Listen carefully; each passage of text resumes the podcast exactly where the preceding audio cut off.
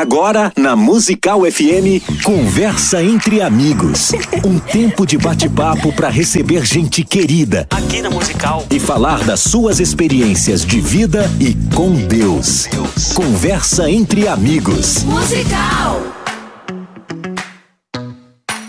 Sim, com amor, alegria, sempre descontração. 11 horas 2 minutos, quase 11 horas e 3 minutos em São Paulo. Esse é o programa Conversa entre Amigos.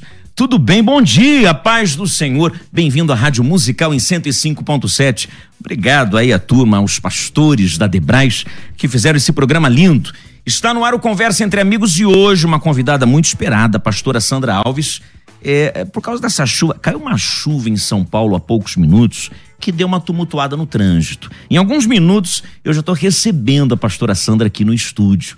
Aliás, se você quiser deixar uma pergunta ou de repente algum comentário, você pode ficar à vontade. Inclusive nosso WhatsApp que é 9 8484 9988. E que alegria estar tá aqui pelas manhãs na Rádio Musical. Muito obrigado à direção, Roberta Polinário, Ciro Riscala e a nossa coordenadora Ione. Além das produtoras das meninas, a, a Nani e a Carla, sem falar da Priscila Batista, que é nossa social media, e Renata Monteiro, que é minha produtora das tardes. Pronto, todo mundo cumprimentado. Lógico, Thaís. Ô, Thaisinha, o teu café faz parte desse bate-papo que será maravilhoso.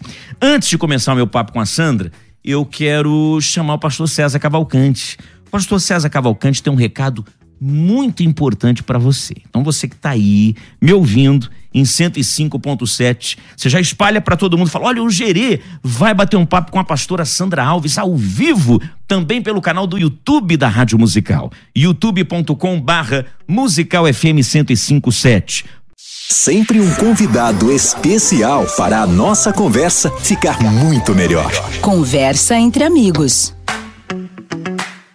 Sim, ao vivo, 11 horas agora, mais 14 minutos em São Paulo. Alô, ouvinte musical em 105.7. Muito obrigado pela sintonia. Obrigado você que baixou o aplicativo. Obrigado você que está nos acompanhando pelo YouTube.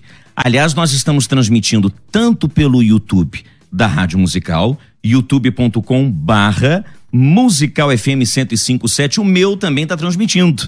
youtube.com barra Jeremias Neto Oficial. E também eu, eu, eu queria começar esse bate-papo, eu, eu, eu quero começar essa entrevista, eu quero começar essa conversa com a pastora Sandra Alves de maneira diferente. Talvez você que habitualmente ouve esse programa, com o meu amigo, meu irmão, pastor César Cavalcante, ouve já a conversa direto, bate-papo. Mas eu queria começar contando a história dessa grande mulher de Deus.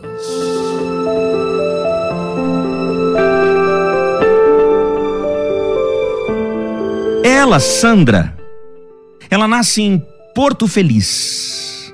Hoje é pastora, o mundo conhece, o Brasil conhece. Tanto conhece que as agendas para este ano, 2024, estão abarrotadas, não há data ainda que a sua igreja seja imensa ou pequenininha, porque ela, como uma mulher de Deus, atende a todos. Ah, mas não há. Ela ficou famosa. Ela tem um prestígio grande. Como dizem os mais jovens, ela está no hype. Mas nem sempre foi assim.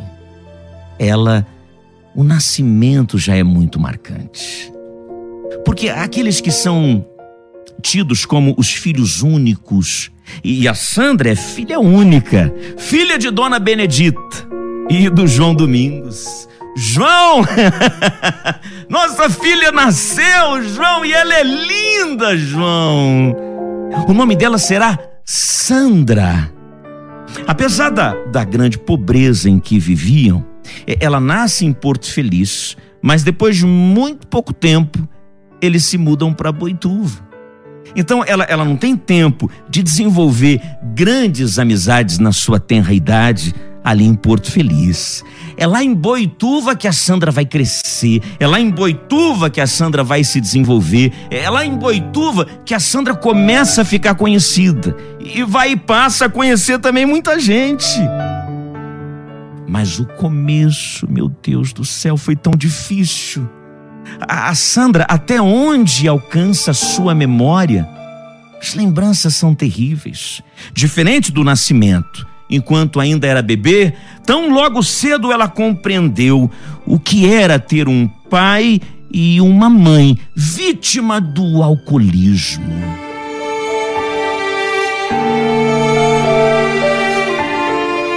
Ô Sandra, diziam os amiguinhos da rua: Ô Sandra, a tua mãe é uma bêbada. tua mãe é uma bêbada, enche a cara, Sandra. E, o teu pai, Sandra? O teu pai também é um bêbado, Sandra. O, teu pai, além de bêbado, é macumbeiro, Sandra. Eles riam. Aquilo que se chama de bullying nos dias atuais, já Sandra aprendeu desde o ventre de sua mãe porque ainda no ventre de sua mãe, sim, a mãe já bebia. Da recordação que ela tem da casa, que a gente vai chamar de casa aqui na história, mas não era bem uma casa. Era mais parecido com uma tapera. Tapera mesmo. E, e no fundo da casa passava um córrego. Na realidade, também não era um córrego era o canal de esgoto da cidade. Então imagina você, ouvinte, que a Sandra, desde pequenininha, aquilo que seria o playground de qualquer outra criança, aquilo que seria o local de brincadeira de qualquer outra criança, para ela o playground era olhar para aquele rio e até ter vontade de dar um mergulho, ela ter vontade de brincar naquele rio, mas não pode, hein, menina? O pai, já alterado, bêbado, quando chegava em casa, e, e por vezes esse pai, embora fosse carinhoso com ela, mas batesse em sua mãe e ela também cresce, vendo o pai batendo na mãe, mas sendo carinhoso com ela, mas bêbado dizendo: Ô, ô Sandra, não entra aí não que tá cheio de cocô, hein, Sandra? Não, é, não entra aí, Sandra, que tá cheio de cocô. Não vai brincar aí, hein? Havia um cuidado paterno, claro que havia. Porque esse cuidado paterno, embora o pai fosse esse alcoólatra, embora o pai batesse na mãe, tomava conta dela. Então, ô pai, pai, eu, eu queria nadar nesse esse riozinho que passa aqui, no fundo de. Não, não pode não, Sandra. Não pode. Não pode porque tá cheio de cocô. Não pode. Foi assim. Foi assim. Que mistério era esse? Essa menina tinha seis anos. Essa menina de seis anos, por nome Sandra, filha de Dona Benedita e do seu João. Ela cresceu, quer dizer, ela pouco entendia, mas até onde a memória dela alcança, ela via a mãe apanhando do pai. Ela viu o pai chegar bêbado em casa.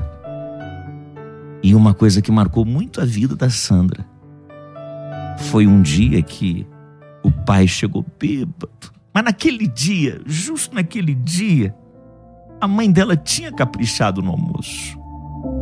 Porque de vez em quando ela, sua mãe, a dona Benedita, ela era tão carinhosa. Quando pegava o marido nesses momentos em que ele estava sem beber, ele era muito carinhoso com ela também. Não era só bater e bater. Mas naquele dia ela havia preparado o almoço de maneira diferente. Pois ele, naquele dia, justo naquele dia, ele falou para ela que não, que não ia beber. E ela acreditou, tanto acreditou que falou assim: O João, então vou fazer um almoço gostoso para a gente comer. Naquele dia ele aproveitou para dar uma saidinha, e nessa saidinha, quando ele volta, ele volta alterado. Mais uma vez bêbado. Naquele dia foi o ápice. Porque naquele dia a grande humilhação, e talvez a pior que qualquer ser humano possa passar. O pai, bêbado, levado pelo vício da bebida. O pai defecou dentro da panela de comida.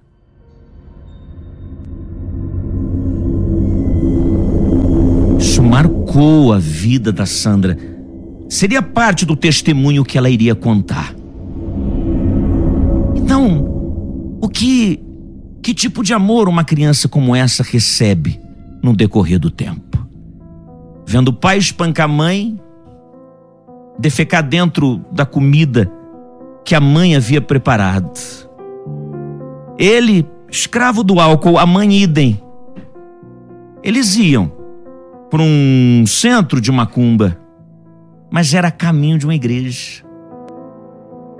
Porque Deus, porque Jesus sempre coloca no nosso caminho alguma coisa que venha nos interpelar para fazer parte do reino dele.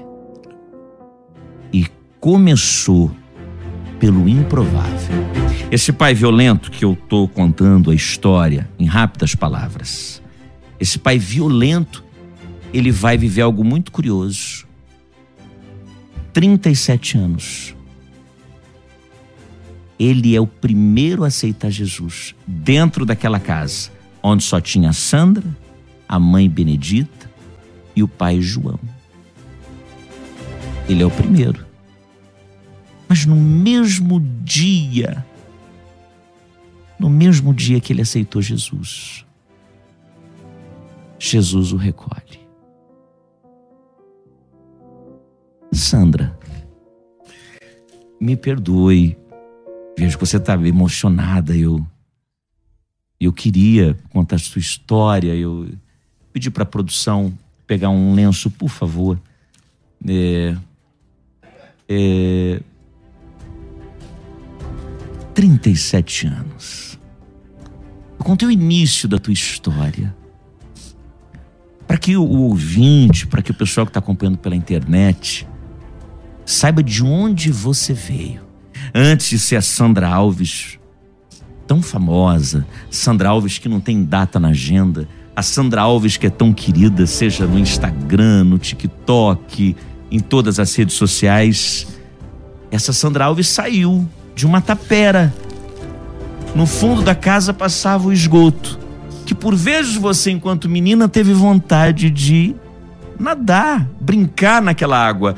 Mas o teu pai, apesar da bebedeira, foi um pai carinhoso com você, cuidava de você. E que mistério! Será que Deus o recolheu no mesmo dia em que aceitou Jesus? Porque Deus sabia que ele iria se desviar. Que duro para uma menina, fico eu aqui pensando, esperando você se recompor. Eu imagino as suas indagações, porque você nem oito anos tinha, o seu, meu Deus, o teu calvário ia começar, ia começar da maneira mais dolorosa ainda, por tudo que você vai passar na vida. Mas Sandra, bem-vinda. O, o, importante é, passou porque Deus, como diz o livro de Naum, tem um caminho no meio da tormenta, né? E teve para você. Bem-vinda à Rádio Musical. Prazer imenso te receber. O prazer é todo meu. Bom dia, paz do Senhor. Bom dia. Deu para recompor, respirar? Ufa. Respira. Respira. Você tá bem? Posso falar? Pode falar. Tô muito bem. Tá bem. Graças a Deus. Esse trânsito maluco de São Paulo, quando chove, Uau, sempre atrapalha tudo, né? Que Cai loucura. Um... Mas você conseguiu chegar, né? Eu sou do interior, né? É do interior. Então, qualquer coisa é 10 minutos. Dois dias para chegar aqui. É. É, é isso, isso mesmo. Interior, qualquer coisinha, dois minutos você chega aqui, de um lugar pro outro, duas, três horas. É isso. Você tá bem? Graças a Deus. Feliz, hum. com o coração agradecido. Hum por tudo que o Senhor fez desde o início da minha vida e por tudo que Ele está fazendo até agora. Quando eu comecei a escutá-lo, e o Senhor relatando, falando a respeito, parte da minha história, eu digo: o amor de Deus é incondicional. Não importa onde nós estejamos, como estejamos, quem sejamos, Ele é fiel para nos resgatar e transformar a nossa história. Eu espero que todos aqueles que estão conectados nessa rádio todos os ouvintes que estão aí ligadinho, já tem até a oportunidade de chamar outros para participar. Claro. Porque muitas vezes nós queremos desistir. Quando eu chorei, Pastor Jeremias. Eu não chorei. Pode por... chamar de Pastor Jeremias, Gerê, como oh, você quiser. Quando eu chorei, Gerê, ah. eu chorei não por tristeza, hum. Mas eu me sinto hoje, hoje na minha, nos meus 58 anos de idade, eu falo quase 60. Jovem. Jovem. com- Embora eu saiba que você já é avó Vó de dois. e uma avó coruja Demais. e já falou que a neta é linda. Minha cara. então é lindíssima. Que você tem uma beleza exótica. Obrigada, meu querido. Exótica, digo por diferente, né? Você é alta. Sempre foi assim. é, Sempre muito foi. magra e alta. Sempre Chamava foi. atenção onde ia. Ou muito magra faz tempo que eu não sou mais, né? Mas também não tá longe disso, vai. Eu tenho um neto, João Pedro, de 15 anos, que é uma mistura de pai e mãe. E tem a Lara, que é a avó, em temperamento, em jeito. E quando criança eu também sempre fui encorpada. A tradicional mulher negra, né? A tradicional mulher negra. Isso. Então, desde criança, sempre eu tive um, um destaque, um destaque corporal. Me trouxe alguns prejuízos, porque com oito anos de idade eu fui liciada e estrupada por um dono de mercado que era, entre parentes, conhecido ou amigo dos meus pais. Porque eles tinham a liberdade, eu lembro que meu pai, minha mãe, eles tinham a liberdade de me dar uma caderneta para ir lá buscar algumas coisas O que é muito comum no interior. no interior. Né? Então, Você pega uma caderneta, vai no armazém e você vai comprar as coisas e vai marcando e paga no final do no mês. final do mês. E então, como tinha esse hábito ilimitado, né? Esse homem aproveitando, ele me ofereceu o que eu não tinha em casa. Palavras de afirmação. Porque por mais carentes, pobres e necessitados que sejamos, quando há uma unidade, carinho entre família, as, as crianças são brindadas, né? Sem dúvida. E eu não tinha palavra de afirmação. Minha mãe, uma mulher que guerreira, uma mulher posicionada, mas o- a, a bebida, minha mãe não era um alcoólatra como meu pai. Meu pai era alcoólatra. A minha mãe bebia nos seus momentos de aflição, de desgosto, de decepção. E meu pai não, era uma coisa constante, todos os dias. Então, esse homem desse mercado, ele começou a trazer palavra de afirmação. Ele dizia para mim: ai, como você é bonita, como você é uma criança inteligente. Tudo que você queria ouvir. Tudo que eu queria ouvir do meu pai. Eu Teu pai já tinha assim- morrido. Não, meu pai estava vivo. Meu Teu pai, pai morreu. vivo ainda? tinha- meu pai morreu, eu tinha 12 anos de idade. Ah, você tava com 12 anos. É, eu fui estrupado aos 8. Ah, então teu pai vivo, Vivo. ainda sem se converter, porque o teu pai, ele vai falecer no dia em que se converteu. Isso. Mas você não tinha esse carinho em casa, Não essa tinha. afirmação de você é bonita, você pode, você vai longe. Não, não tinha. Tudo que este senhor dizia pra você. Tudo que esse senhor dizia. E ele foi conquistando uma brecha que estava aberta como pai. Né? Porque o meu pai, eu não tenho. Dizer não falar, não tenho nada para falar, talvez às vezes torne-se até confuso. Mas o meu pai nunca foi é, agressivo comigo. Meu pai, eu nunca tive, por exemplo, meu pai passando a mão no meu corpo. Meu pai sempre foi pai. Não tinha aquele negócio de diálogo, de, de. Ah, meu pai pegava eu com seis, sete anos de idade, o passeio dele era me levar no bar. Eu ficava sentado lá no bar comendo Maria Mole, qualquer doce simples, e ele bebendo. Quantas vezes eu entrei em briga na praça da rodoviária da minha cidade, eu ainda pequena, porque meu pai perdia. Meu pai foi trabalhar na prefeitura como lixeiro e ele perdia. Hoje, mudando a, a leitura, coletor de lixos, né? Ele perdia o pagamento em jogos, em bebidas. E uma, e uma duas, ele, ele apanhou na rua. Eu entrei com seis, sete anos no meio dessa briga para apartar meu pai. Então, é, na- eu tava tomando uma posição de defensora daquele Cuidar. homem, cuidar. Daquele que é teu pai. aquele homem com todos os vícios que ele tinha, um super homem, um coração de ouro. Se o senhor chegar hoje na minha cidade e falar, e o Gicão? Cada um tem uma história para contar do Gicão. Cada um tem uma história para de, de engraçado, de bacana Uma história positiva. positiva sobre ele. Uma excelente pessoa na rua, mas com o déficit da bebida. E isso acabou levando ele a cometer grandes loucuras. Grandes loucuras. Meu pai foi internado no hospital, eh, na época, com o nome Teixeira Lima. Quando ele saiu de lá, ele pediu a conta na prefeitura. E aquilo foi ladeira abaixo, o que estava ruim Piorou. foi piorando.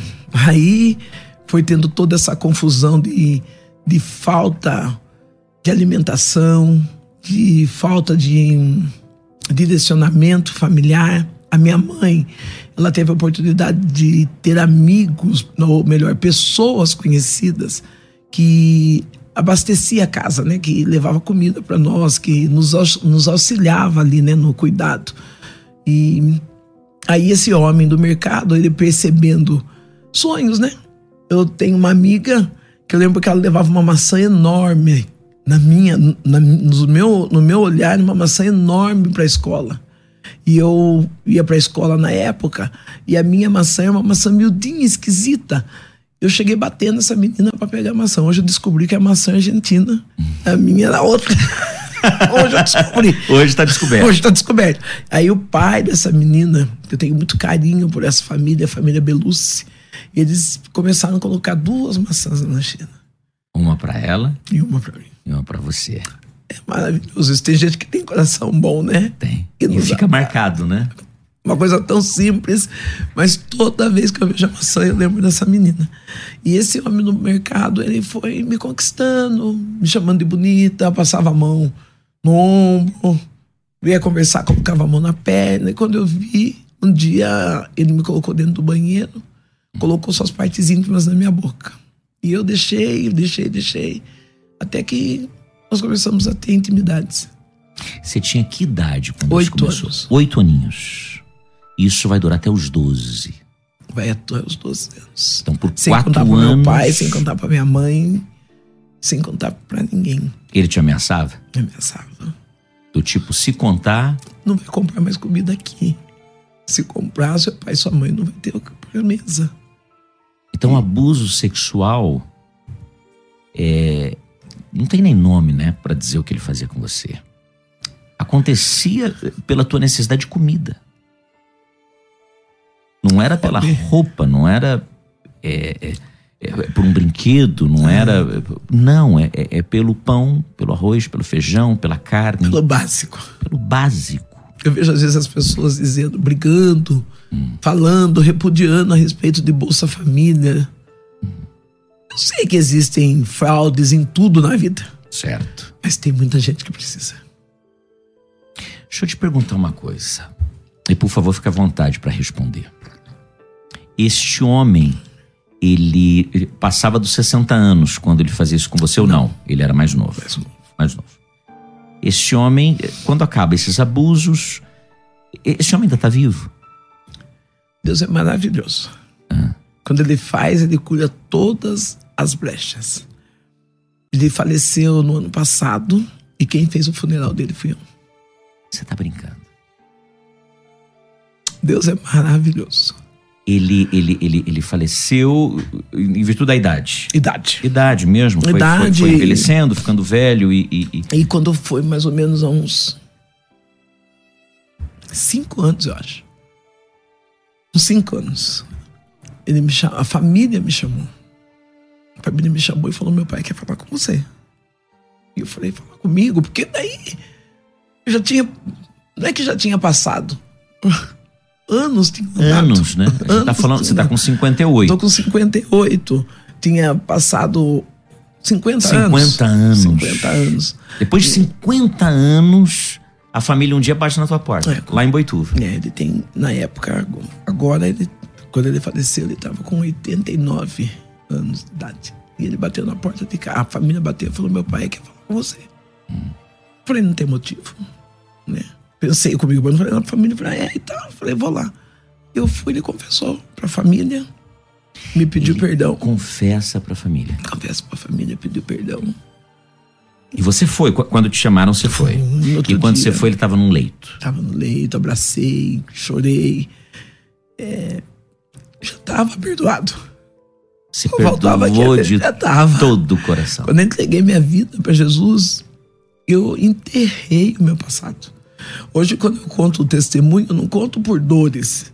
Eu conto para que outras pessoas se levantem. Para outras pessoas veem que tem, que com Jesus tudo muda. Tudo muda. E não foi também da noite pro dia. Eu passei dificuldades também como cristã. Só que é diferente, porque com Cristo no barco tudo vai bem, né? Tudo vai bem. com Cristo no barco tudo vai bem. o teu algoz, este senhor, que já falecido, ele, ele aceita Jesus no fim da vida ou não? Aceita. Aceita. Aceita. E é você quem faz É o eu apelo? que faço apelo, eu que, eu que faço o sepultamento. No dia que eu fui, ele falou pra mim assim: me perdoa. E eu falei pra ele: você tá perdoado faz tempo. Faz muito tempo, desde quando eu encontrei com Jesus. Falei: você precisa ter esse encontro com Jesus, precisa ter paz. Porque depois saiu um, não posso provar, e não quero ofender a família. Claro. Saiu um, um burbúrio que outras meninas passaram por isso. E eu falei: você precisa se perdoar. Não leve esse peso com você e só Jesus pode te perdoar. E comecei a falar do amor de Jesus para ele. Ele falou: Eu quero esse Jesus. Pregou o evangelho pra ele. E aí, ó, orei com ele, abracei. E ele entregou a vida para Jesus. Quando deu 15 dias, ele faleceu. A família me chamou. Se eu poderia fazer o sepultamento dele. Eu falei: Posso. Daí fui lá fazer o seu funeral. Poxa vida, que, que E grandeza. para mim foi um presente de Deus eu ter ganho ele para Jesus. Para mim, aquele momento foi Deus falando assim: tá virando a chave. As coisas velhas se passaram, filha. Eis que tudo Tudo se fez novo. se fez novo. Já era a Sandra Alves que nós conhecemos hoje, né? Tava formando a Sandra Alves. Tava, tava crescendo. Eu tava formando. Porque. Acho que o senhor Mas ouviu pra falar meu nome faz forjar- sete anos, né? Mas pra forjar uma Sandra Alves dá trabalho pra Deus. Porque lendo a tua biografia, que você sai desse momento de, de, de, de- abuso nas mãos desse senhor com 12 anos, você, você, você vira uma prostituta em Boituva. Eu vendo. Não é vender o corpo. Eu não sei se o nome Hum, que eu posso dar seria prostituição. Às vezes eu fico parado pensando e falo assim: a prostituta, ela tem preço, não tem? Eu não tinha preço. Você se prostituía, deixa eu colocar. Você sai desses abusos, por quatro anos você permite que esse homem, dono do armazém, então, é, é, pratique sexo com você em troca de comida. Não era em troca de dinheiro, não era em troca de roupa, não era em troca de nada. Você, você vive esse nem período. comida. Dois pães, um bife, uma salada de saída, uma lata de saidinha, né? Comida. Você não tá falando de uma compra de mercado de dois mil reais, não. Isso, Você tá falando nem de 200. nem de 200. A gente tá falando de um bife, de, um- de um prato de comida. E um prato de comida. Quando você sai desse período, já com 12 anos, você já é o Sandrão que andava de shortinho pelas Já. ruas de Boituva, afrontando Deus e o mundo? Já era o Sandrão. Já era o Sandrão terrível, sapeca, brincalhão. Eu sempre tive um lado do meu pai.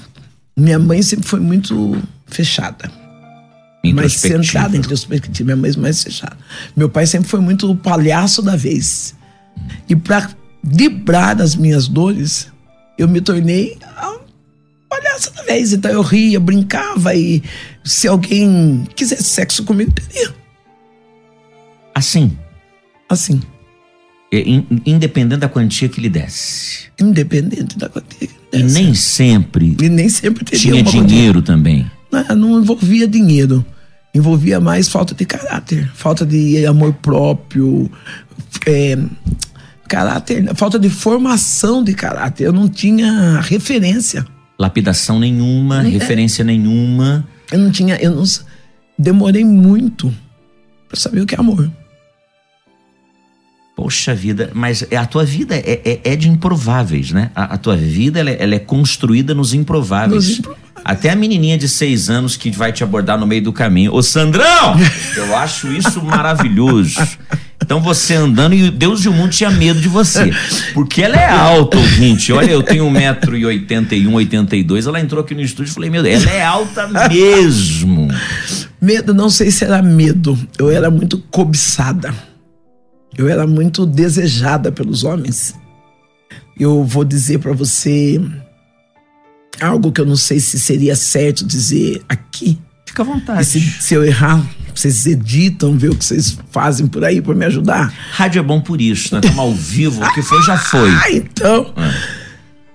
Segundo a minha mãe, Tá. eu tinha um espírito de pombagira chamada Maria Mulambo.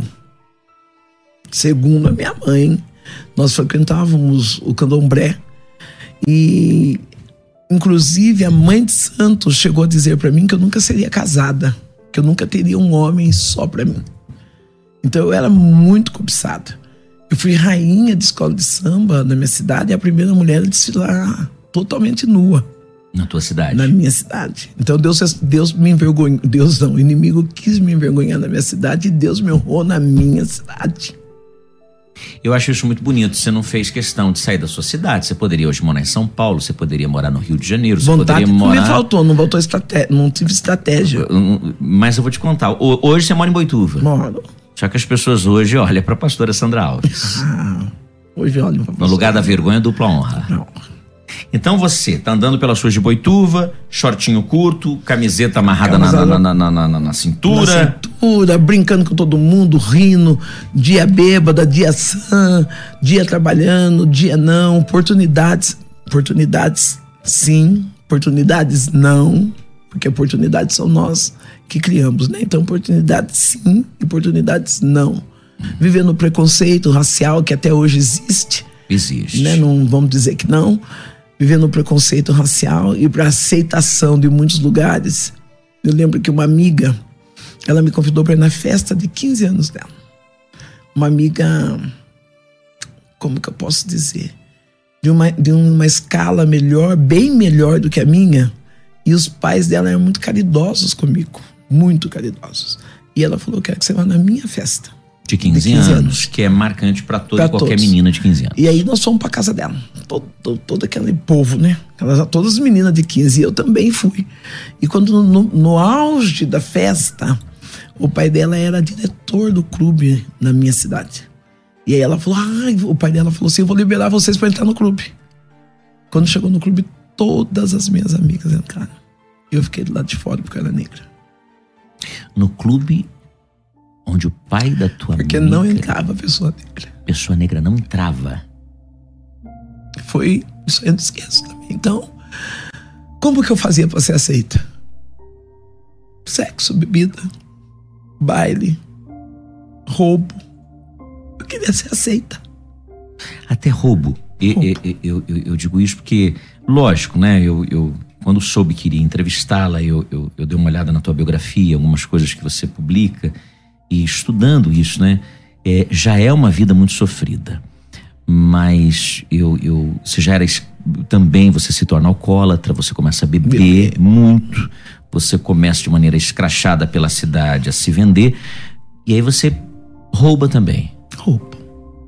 E foi pega em algum desses roubos Ah, sim. várias vezes. Às vezes nunca fui presa.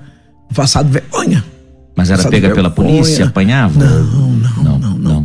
É, é isso que eu falo, que Deus me guardou muito. Porque eu me sujava por pouca coisa. Um sabonete, um- pouca coisa. Um anel, pouca coisa. E, e o afetado sempre tinha dó de mim. Sempre me corrigia, dizia: não faz isso, Sandra. Sua mãe é gente boa. Minha mãe é muito gente boa. Muito gente boa. Sua mãe é gente boa. Aí eu passava uma vergonhinha dois, três dias, não demorava muito, entrava no mercado. Roubava de novo. Era mais Era um forte que vício. você. É mais forte do que eu.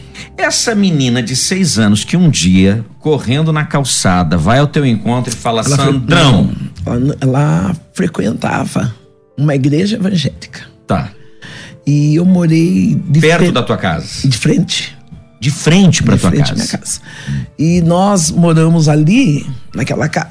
Primeiro, nós, o senhor falou de um riacho, mas não é, isso. Nós morávamos numa casa onde tinha, onde tinha sete casas e um único banheiro. Foi necessário desentupir o esgoto, então sa- passava dentro da minha casa uma vala, desse tamanho mais ou menos. E aí eu vi um cocô com couve, eu vi cocô, cocô com comida diferente Meu daquilo que eu Deus tinha comido. E aí que eu comecei a chorar e falei, mãe, nós comemos arroz e feijão, a gente não tem isso. Quer dizer que não, não é que passava no fundo, passava dentro Dentro da cozinha da minha casa. da cozinha da tua É, casa. e minha mãe, meu pai displicente. Não, eu não tinha meu pai, mas não. Minha mãe e meu filho. Nós tapávamos com um papelão. Quando você se muda pra frente dessa igreja, já não é mais essa casa. Já não é mais essa casa. Já é uma outra casa. Uma casa de fundo com uma pessoa. Uma ca... No fundo de uma casa de um pastor. Ah, Uma você- pessoa cristã. Você, deixa eu entender, você morava, Você sai desse lugar e vai morar no fundo da casa de um pastor. Isso. O pastor morava na frente E nós no fundo. e você morava no fundo. É, e a igreja era de frente. E a igreja que esse pastor pastoreava. Não, Não, não, não, não, tinha nenhuma ligação. Então tinha uma igreja evangélica na frente e você, sua mãe e seu filho, porque aí você tem um Já filho. tinha um filho. Você, você engravidou de um namorado. Isso. E, teve o filho. Você vai morar então no, no, fundo da casa de um pastor. Isso. Mas vocês não se misturavam, porque você professava junto com a tua mãe de uma fé diferente. Vocês, então, toda sexta-feira ia pro terreiro de, de, de, de Umbanda, Candomblé, é, é, e fazer os trabalhos e coisa e tal. E o pastor da frente levava a vida dele. Não havia nenhum contato aí. Não havia nenhum contato. E depois, quando ele começou a perceber que nós éramos espírita, aí nós estamos num outro nível. Já não estamos num nível de, de extrema pobreza. Tá. Meu filho não, não viveu a extrema pobreza. Meu filho viveu dificuldades, mas não extrema pobreza. O pastor, quando percebeu que nós professávamos outra religião, tabaco, vela e tal, ele começou a nos perseguir. Eu lembro que minha mãe lavava a roupa, ele jogava água suja em cima da roupa da minha mãe, no varal. Ele queria que nós saíssemos de lá por toda a lei, né? Então ele cortava água. ele que tomava- tinha alugado a casa Ele que vocês. tinha alugado a que era casa fazer pra parte do terreno dele. Isso. Ele alugou a casa e se arrependeu quando descobriu de onde vocês Isso. vieram. E aí tinha a casa dele aqui, a nossa no fundo, e, e no fundo da nossa casa tinha uma oficina. Nós saímos de, de madrugada, de manhã, pulava o muro para tomar banho na mangueira da oficina. Porque deixávamos nós sem água, ele cortava. A água e luz era conjunta, né? Foi uma perseguição terrível que passamos com esse pastor. Mas eu creio que por falta de entendimento, talvez pelo barulho que saía da nossa casa, som alto, é, aí já tinha amigos diferentes, né? Bebida e conversações. Eu creio que aquele pastor Ficou incomodado. ficou incomodado. Aí você, de frente pra essa igreja. E aí meu filho Hum. tinha o costume de né, ouvir um culto de não sei, se- não sei dizer o que acontecia, mas eu sei que meu filho ia na igreja. As atividades do fim de semana, Isso. a escola bíblica dominical. É, o que acontecia eu não, tô- não tava me incomodando, mas ele saía, atravessava, ia, saía, atravessava. E um diácono um dia veio e conversou comigo. Ele falou assim: olha, é, cuidado que seu filho fica atravessando a rua, perigoso o carro pegar. E eu fiz um escândalo. Mas eu xinguei tanto esse diácono, quis entrar dentro da igreja, queria bater nele, e ele queria proteger meu filho. Só porque tava te alertando, olha, cuidado com teu filho. É, tá não falou que não podia ir. Falou cuidado, né, Pra mim fazer, tomar um posicionamento de mãe. E aí essa menina começou a me ver. Ela começou a me observar, porque ela via que eu passava brava, virava cara, é, ficava seminua na porta da igreja tirando sarro deles. E aí ela começou a me olhar e um dia ela veio perto de mim, me abraçou. E ela disse: Ah, Sandrão, se tu soubesse como Jesus te ama.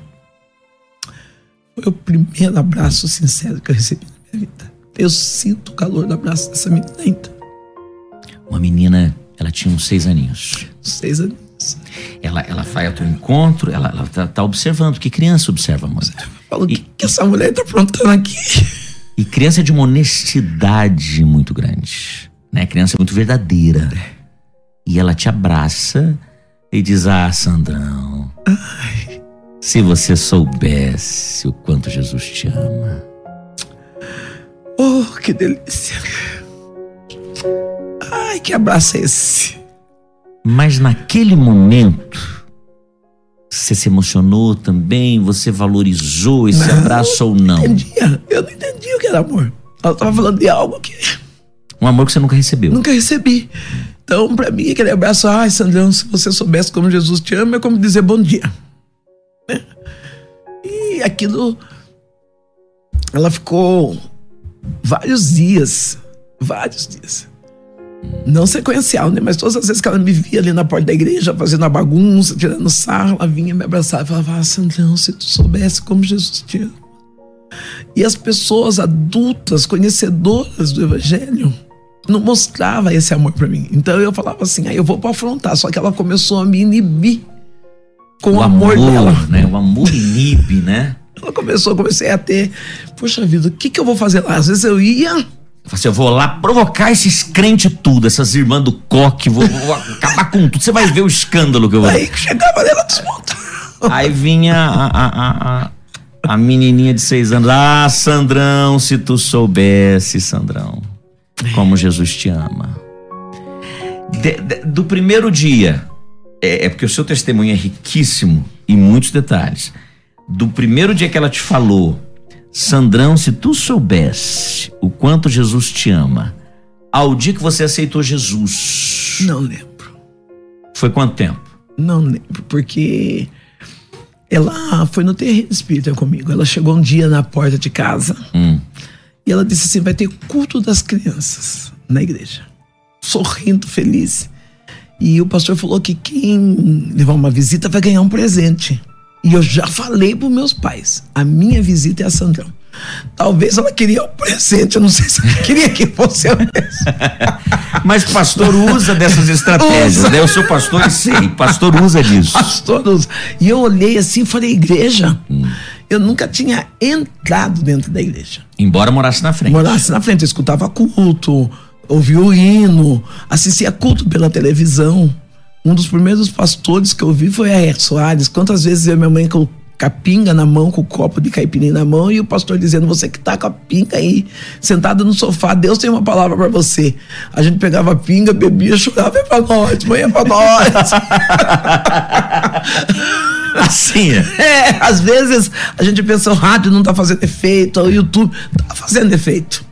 Porque a palavra proferida. É lógico, já, já, já, já, era, já existia uma ânsia dentro de você. Ah, tinha um vazio. Já, já, tinha uma coisa que fica um vazio que você precisava preencher e não conseguia. É isso. Ainda que tivesse bêbada, com perdão da palavra, mas vendo o R.R. Soares chorando. Chorando. E bebendo. E bebendo. Com um litro de pinga na mão. E bebendo, e chorando, e, e eu vou dizer que. Que hoje eu creio que é o próprio Espírito Santo me quebrantando eu creio, sabe? Porque nós chorávamos mesmo e o que faltava era força, direção para ir. O medo. Hoje, graças a Deus, nós estamos civilizados, estamos cultos, né? O povo de Deus, ele se abriu muito, abriu muita empatia, muito acolhimento, mudou muita coisa. Mas coloca isso aí. Há 42, 44 anos nós éramos tudo tosco, tudo medroso. Era um outro é, momento. É um outro né? momento, é um outro tempo. Então eu, eu, eu falava, como que eu vou falar?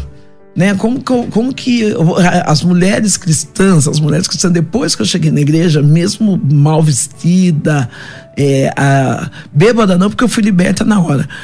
Elas me acolheram muito, mas elas, a primeira instância elas não, elas não tiveram a coragem, porque é, também a, a gente filma, arredia. Né? É. é. não é nem ou evangélicos que são difíceis. Eu era redia, sabe aqueles, aqueles cachorros soltos na rua que você, você tem coragem de pegar? Tem não. então, né? De longe. De longe ele até, ele pode ser feio, bonito, não é isso. O problema é que tem a coragem. E essa menina, ela não via, porque o olhar de criança é muito inocente. É muito inocente. Ela não estava vendo a Sandrão alcoolizada, a Sandrão bêbada, a Sandrão que prostituía, roubar, acho que ela não soube que eu roubei. A Sandrão que vivia uma vida torpe. Ela não via isso em mim. Ela via uma mulher Você foi no culto que ela te convidou? Ela, eu quero contar, ela foi no culto que eu convidei. Ah, tá. Então ela, ela, ela chega e fala: Sandrão, eu vim te convidar para o culto. Falei, culto? Ela falou: é. O pastor disse que nesse culto agora, a criança que levar uma visita vai ganhar um presente. E a minha visita é, é você. E eu falei: me passou aquele filme porque na televisão eu vi as pessoas expulsando o demônio, todo mundo rolando, aquela coisa. Eu falei, meu Deus, se eu for lá, eu vou ficar tá rolando. Se eu tô lá, eu vou, vou cair endemoniado. Uns cinco dias. Eu falei, não pode ser. Não... falei, não vai. falei, não vou. vou. Falei, eu não vou. Aí eu sorri pra ela e disse assim: ah, lógico que eu vou, querida. Eu vou no seu culto o dia que você for no meu. Ah, se desafiou. Daí ela sorriu e falou: Você espera um pouquinho. Eu vou pedir pro meu pastor. Se ele deixar, eu vou. E quando ela falou, eu vou pedir meu pastor, se ele deixar, eu vou. Aí eu fiquei tranquilo, descansei. Falei, uau, tô livre. Dessa eu tô livre. Mas quando deu. Eu falo entre sete e oito dias, porque eu tenho uma dúvida, mas eu lembro que era numa noite de sexta-feira. Essa menina chega de Bíblia na mão, vestida, arrumada. Ela disse assim: Eu vim para ir na sua igreja.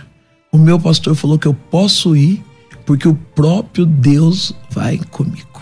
Eu vou no teu culto primeiro. Se é essa é a troca que você quer ir no meu, eu vou no teu, Sandrão. E ela chega lá. O que aconteceu nesse culto que a Sandra Alves leva essa menina?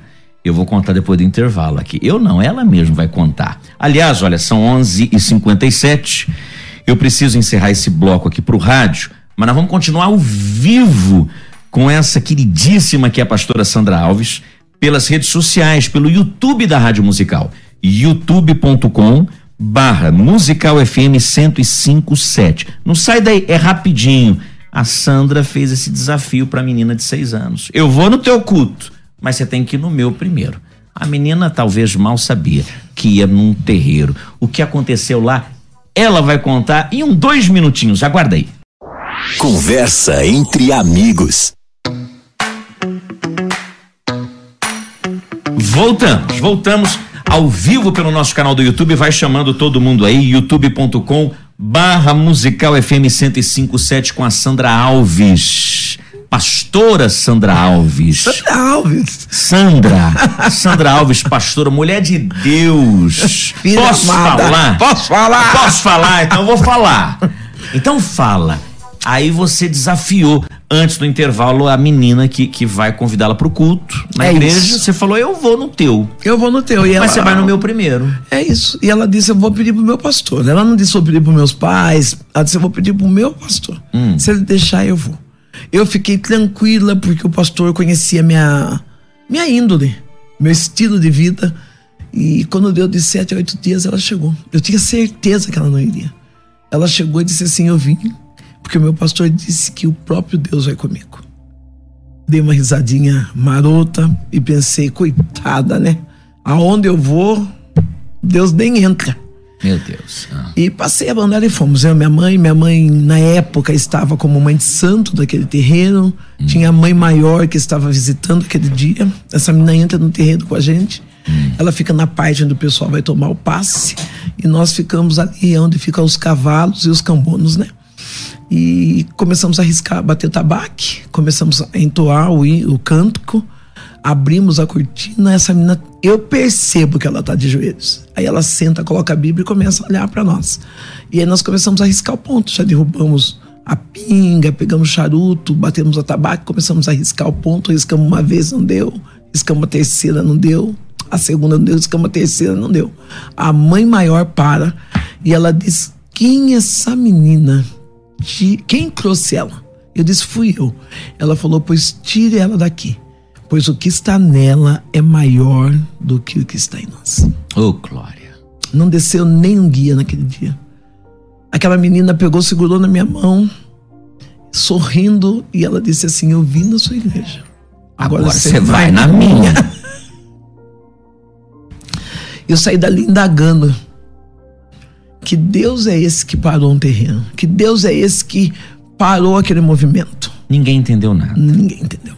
Na hora que a mãe de santo pediu pra tirar a menina, você pegou a menina, tirou ela pra longe, Ela foi embora, não acabou, perguntou- acabou, o teu culto acabou ali. Acabou ali. Ela não perguntou que se tinha dado certo, se tinha dado errado. Ela não perguntou nada. Ela só disse pra mim: Você vai comigo na minha? Eu falei: Eu vou. Eu confesso que eu fui com o coração aberto pra menina, né? Com o coração aberto pra menina. Mas eu também não fui com o coração fechado pra Deus. Eu fui temerosa, porque o culto que eu via era um culto de exorcismo, no caso, né? Sai e tal. Então eu fui ali. A minha preocupação era não cair. Eu senti vergonha. Sentir vergonha. Vou na igreja, Deus me livre, vou cair é aqui, vou passar aquela vergonha toda, vão entrevistar o demônio. Você já pensou nisso tudo? Meu Deus. E aí eu tô lá. Eu não lembro a primeira passagem bíblica que eu ouvi na igreja. Essa primeira passagem bíblica eu não, não lembro. Mas eu lembro que eu segurava na cadeira, chorando, chorando, chorando. E ela olhava para mim e falava: Aceita Jesus. Eu dizia para ela: Não posso. Eu sou filha de tal, de tal, de tal, de tal, de tal, de tal. E esqueci que eu era filha de Deus, né? Quer dizer que a, a menininha, a- a- ela leva, leva você no culto, não só te leva pro culto, mas fica do teu lado. Senta comigo. Como se fosse uma intercessora ali, intercedendo. Fica sentou comigo. você deve ter se emocionado com a palavra, você deve ter se tocada pela palavra, mas essa coisa quando, porque lógico, o pastor faz apelo no final do culto, tem alguém aqui no nosso meio que deseja aceitar Jesus como único e suficiente Senhor e Salvador? Levante a mão. Segurei, eu lembro, segurando na poltrona, na, na poltrona da na cadeira, né? Da igreja. E ela dizendo pra mim, vai Sandra, vai Sandrão. Ai, eu dizia pra ela, não posso. Eu sou filha fulano, né? Filho dos santos que, eu, que, que nós tínhamos feito a cabeça. Então eu falava, eu não posso, eu chorava e dizia, não posso. Porque eu dizia assim, como que eu vou largar tudo isso? Como que eu vou viver sem tudo isso, sem aqueles rituais? Eu já estava dentro da igreja, eu já estava com a guia, com a burlona amarrada em, em, cima do umbigo, short cheio de guia, toda. toda ah, você foi assim pro culto? Toda... Você foi assim, achando que ia inibir. Achando que ia inibir. Ah, não, não foi inibir. Eu não afrontar. tinha roupa. Eu não tinha roupa. Ou não tinha roupa Era mesmo. estilo. Eu vou do jeito que eu sou. Do jeito que eu sou. Eu sou assim, acabou. Vou de shortinho, blusa e não tinha curtinha. também muita opção. Ah. Aquilo lá, eu falo assim que pobre é uma benção, né? Cabe roupa de grande, pequeno, parece que o corpo se adequa. o que o pé fica mais curto. Curto mais grande. fica do jeito que dá. Então eu fui com o que eu tinha. Era o meu estilão. Sentei lá com as minhas guias, tô lá bem sossegado assistindo. A palavra tocou. Porque eu sei que eu chorei. Eu não lembro a palavra, mas eu sei que eu chorei. E aí essa menina fazendo apelo na minha cabeça, falando, vai, vai, vai. Eu falei, não vou, não vou, não vou, não vou. E você não foi? Não fui. Nunca mais eu vi essa menina. Nunca mais. Fui viver minha vida. E aí a minha mãe. Você foi naquele culto e fim. E fim. E voltou pra tua vida no terreiro toda sexta-feira. Sim, mudamos vida de casa, segue. a vida que segue. Mudamos de casa, fomos morar num outro bairro chamado Vida Aparecida. Porque mudava de casa direto, né? Mudamos de casa. Minha mãe arrumou um serviço na casa de uma pessoa benquista que nos ajudou muito. E fica doente. A tua mãe adoeceu? Minha mãe tem um nódulo atrás da orelha, começou a aparecer um nódulo atrás da orelha direita dela e ela foi perdendo os movimentos do lado esquerdo. E quando nós fomos conversar com o médico, o médico do interior é assim, um, é, um clínico geral, ele faz tudo naquela tudo. época, né? E esse médico disse assim: olha, você está com um câncer. E se nós mexermos esse nódulo, você corre risco de vida. E também pode ficar sequelado. Você decide. 40 anos atrás. Quer dizer, você já era adulta? Já era adulto, já tá. Aí eu já tinha meus 17. Eu tive meu filho com 18 anos. A tua mãe ainda era mais... nova, mas era jovem. Minha mãe é jovem, minha mãe ficou viúva com 35 anos. A essa altura ela ficou doente com uns 45. 18, 19, 20. Eu tinha 18, 24, porque meu filho tinha 6. A minha mãe uns 40, uns, é, uns 45 anos. 45 Nossa, anos. nunca parei pra pensar nisso. E aí você houve esse diagnóstico. Olha, não tem o que você fazer. Se se mexer, fica sequelado. É, se deixar, morre. E aí? A minha mãe era o porto seguro da nossa casa. Até hoje? A minha mãe morreu em 2017. A tua mãe faleceu já em 2017. Minha mãe era o porto seguro, minha mãe que cuidava do meu filho, que cuidava de mim. Hum. Minha mãe. Eu olhei ali e falei, agora, Deus. Eu tô numa fila de pessoas vulneráveis para pegar a cesta básica, né? Que a gente já ganhava, fazia inscrição, ganhava quatro, cinco meses sequenciais. E eu tô ali, pego a cesta, tô bêbada já.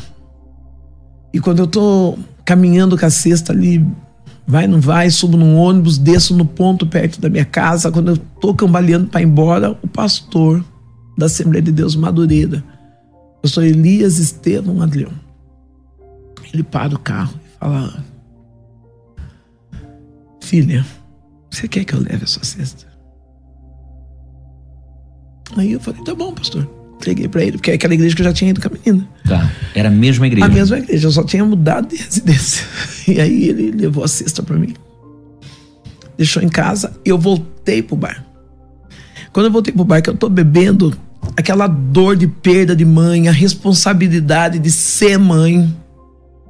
Eu e a mãe é teu porto seguro. Meu porto seguro, eu falar. Então, numa oração egoísta, num, num sentimento egoísta, mas foi uma forma que Deus trabalhou para mim. Eu falei, Deus, se a minha mãe morre, eu e meu filho estão perdidos. Acabou tudo, porque eu não tinha estrutura para criar meu filho. Eu não tinha. Ah, tinha juízo. Falei, acabou tudo. Aí eu entrei no, no banheiro do bar, bêbada. Dobrei meu jeito, comecei a chorar. E eu falei: se o Senhor me ama, cura minha mãe. Porque se o Senhor. Você tá cura... bêbada no bar. Dentro do banheiro. Você tá bebendo. Tô. E de repente, você vai no banheiro. Dá um estrado. Eu falei: eu preciso falar com Deus. Eu nunca tinha falado com Deus. Eu sempre conversava com os orixás, com os Exus. Tá. Eu nunca tinha falado com Deus. Mas aquela hora veio um. Você falou: hoje eu preciso de um negócio mais hoje forte. Hoje eu preciso, eu preciso resolver. Não, não sei se eu pensei numa coisa, uma forma, eu pensei, hoje eu preciso resolver. Eu entrei no banheiro e disse, sabe quando você busca, hoje eu uso essa palavra, paternidade. Eu peraí, eu tenho que ter um Deus. Aí eu fui, eu dobrei meus joelhos e falei, Deus, se o Senhor me ama, se o Senhor existe e me ama, cura minha mãe. Porque se o Senhor curar minha mãe, eu vou te servir e nada vai fazer eu sair dos teus caminhos. Essa foi a tua oração? Só. E levantei. Levantei e fui embora para minha casa. Quando eu cheguei em casa, minha mãe estava na cama, ela disse para mim assim: Filho, o pastor deixou. A cesta básica. A cesta aí. básica aqui. Ela tinha um nódulo do tamanho de um ovo de codorna. Pouca coisa maior. Eu falei: Ah, é, mãe, é verdade. Ela falou: Por que, que você não dá a sua cesta pro pastor? E eu dei um sorrisão, falei: Ô oh, mãe, pobre ajudando pobre, né? Aí minha mãe começou a falar da história, como é importante o testemunho de um cristão. Sem dúvida. Porque a minha mãe nunca tinha. Minha mãe não. Não passava, não passava na, na frente. frente. Pronto. O senhor disse tudo. Ela disse: Sabe esse pastor, filha, admiradíssima. Sabe esse pastor? Quando ele sai para trabalhar, a esposa leva ele até a frente. Dá um beijo nele, ele fala, vai com Deus, as crianças pedem benção. Eles falam não sei o que, se é paz de Deus, paz não sei do que. Nossa, eu vi ele abrir a porta do carro. Minha mãe estava falando de família. Olha só coisa que nós nunca tivemos. Ela, ela, ainda que nunca tivesse entrado naquela igreja, ela estava contando naquele dia para você. família. Meu Deus do céu, Sandra, leve essa cesta pro pastor. Você já viu o jeito que a esposa o trata? A maneira como ele a trata, os filhos como são bem cuidados. Minha mãe nunca foi amada.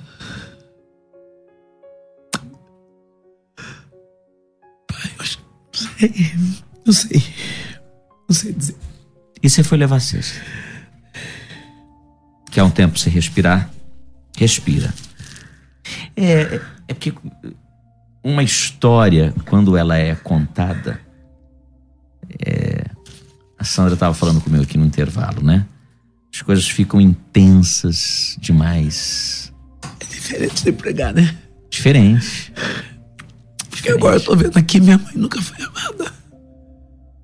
Porque minha mãe ficou viva com 35 anos. Hum. E eu era uma filha narcisista. Eu batia na minha mãe, xingava minha mãe, cuspia na cara dela. Você batia na tua mãe? É a linguagem que eu tinha. Conheci outra linguagem. Foi difícil virar a chave, sabe? Até mesmo não sei se a gente vai chegar até lá. Até mesmo com sequelas no casamento, no filho. Foi difícil depois de convertida virar a chave. Porque a linguagem que eu tinha a linguagem da agressividade. Foi o que você aprendeu? É o que eu vi a vida inteira. Foi o que você recebeu? É o que eu recebi a vida inteira. Não é fácil para uma menina de 14, 15 anos deitar com qualquer um. Não é fácil uma menina com 14, 15 anos estar tá na bêbada, na rua e os amigos, tem um amigo meu chamado Joel, levar para casa no colo bêbada, não é fácil, não é fácil. E aí você quer culpar pai, quer culpar mãe, quer culpar governo, sistema. Não tem nada a ver, né? É aqui. É no coração. É aqui. Então agora, a hora que eu você, Dida, você é o senhor. Você, gerê, Eu você gerei. vontade. A hora que você falou sobre isso e me- e me veio a imagem da minha mãe falando de família, minha mãe nunca foi amada. Minha mãe foi amada muito por Deus depois que ela entregou a vida para Jesus, né? Mas ainda ficou muita sequela na nossa casa que precisaria, que precisaria ser resolvido. Tanto é que quando Deus começou a trabalhar na minha vida, Deus falou que tudo isso ia acontecer. E ele tirou minha mãe. E uma das maiores guerras que eu tive espiritual com Deus foi isso. Eu falei, por que o senhor não permitiu da, da minha mãe ver a mudança no meu caráter, a mudança de quem eu estou me formando, né? E Deus falou assim, porque ela precisava descansar. E ponto. E ponto. Falou, deixa que eu cuido de você. Você vai levar essa cesta básica para casa da tua Do pastor. do pastor. O pastor mora no fundo da igreja. Você bate na, na igreja, Ele vem todo. Ele é um negro baixo, de estatura baixa. Ele vem e fala: Ô filha, Deus já tinha dito que você viria. E eu falei: Ai, tá bom, pastor, tá bom. Entrego a cesta pra ele. Ele falou: Entre. Eu tô de shorts, o jeitão meu de vestido sempre. Eu entro, meio bêbado, cheirando cigarro. E ele diz: Nós queremos orar por você. Chamou a esposa, os filhos. Eu dobrei meus joelhos. Eu falei para ele: Eu vou dobrar meus joelhos. Dobrei meus joelhos. E ele disse assim: Senhor, está aqui a sua filha. Eu vou falar o que eu lembro.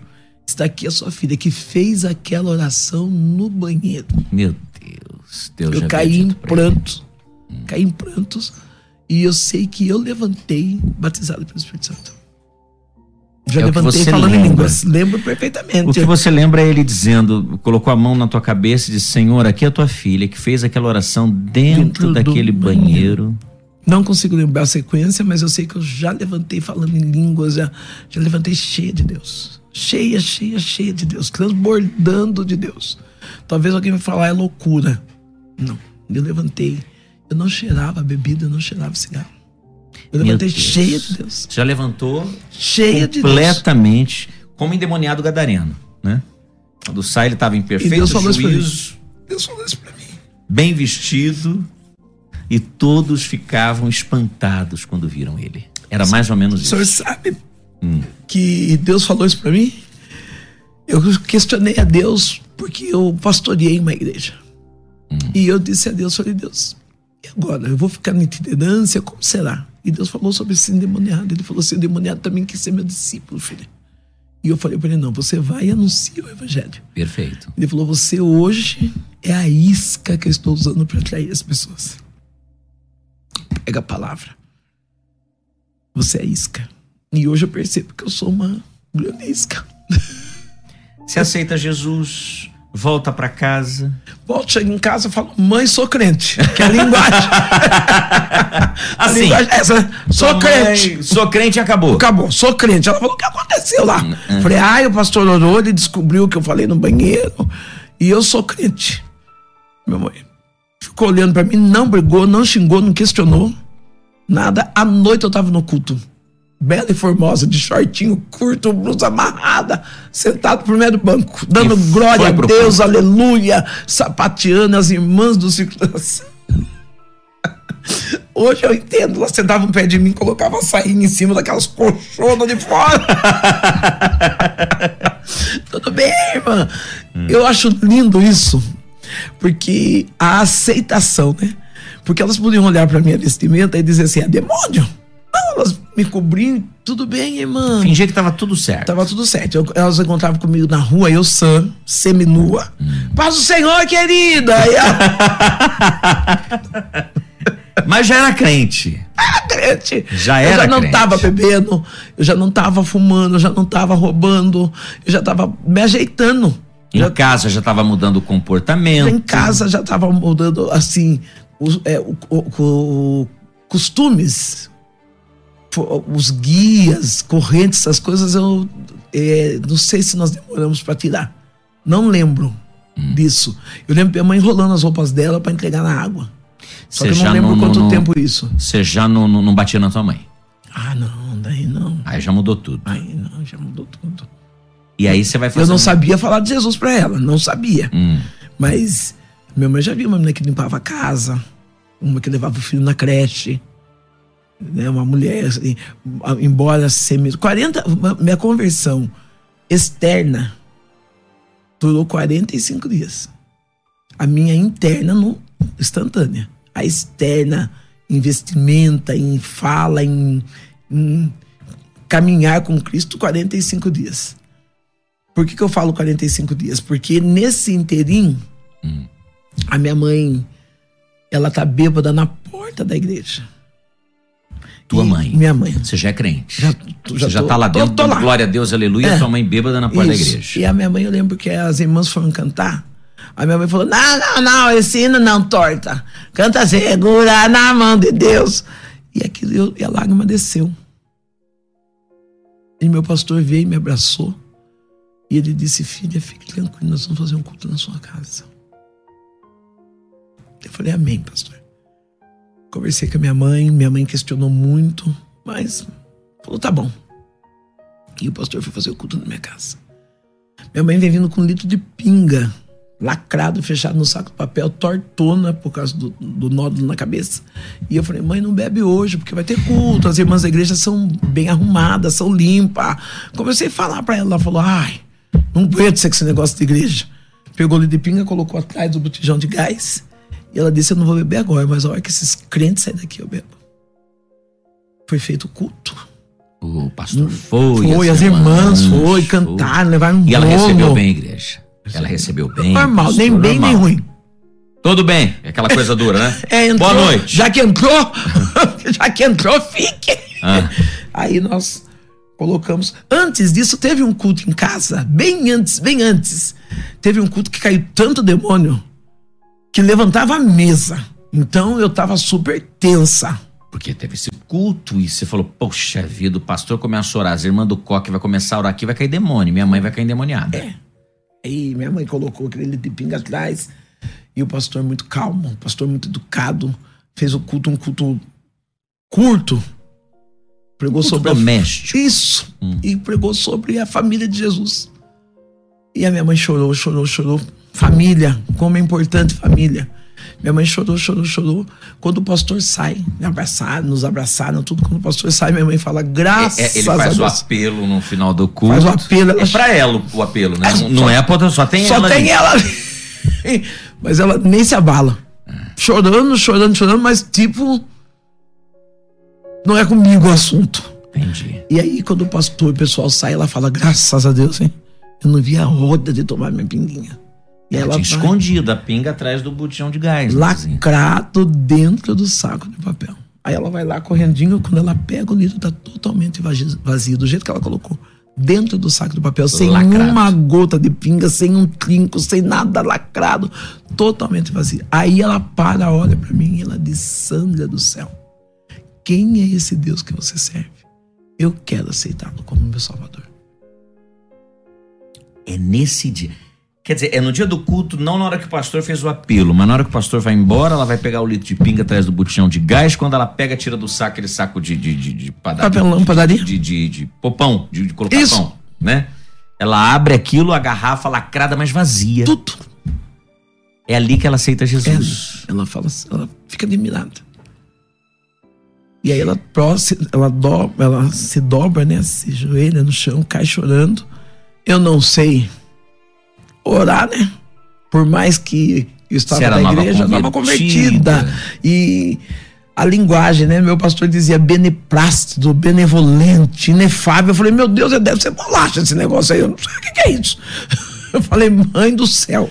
O pastor fala uns negócios difíceis lá na igreja, mãe. Eu não sei o que é. falei, mas segura firme esse Jesus, que amanhã cedo ele vem.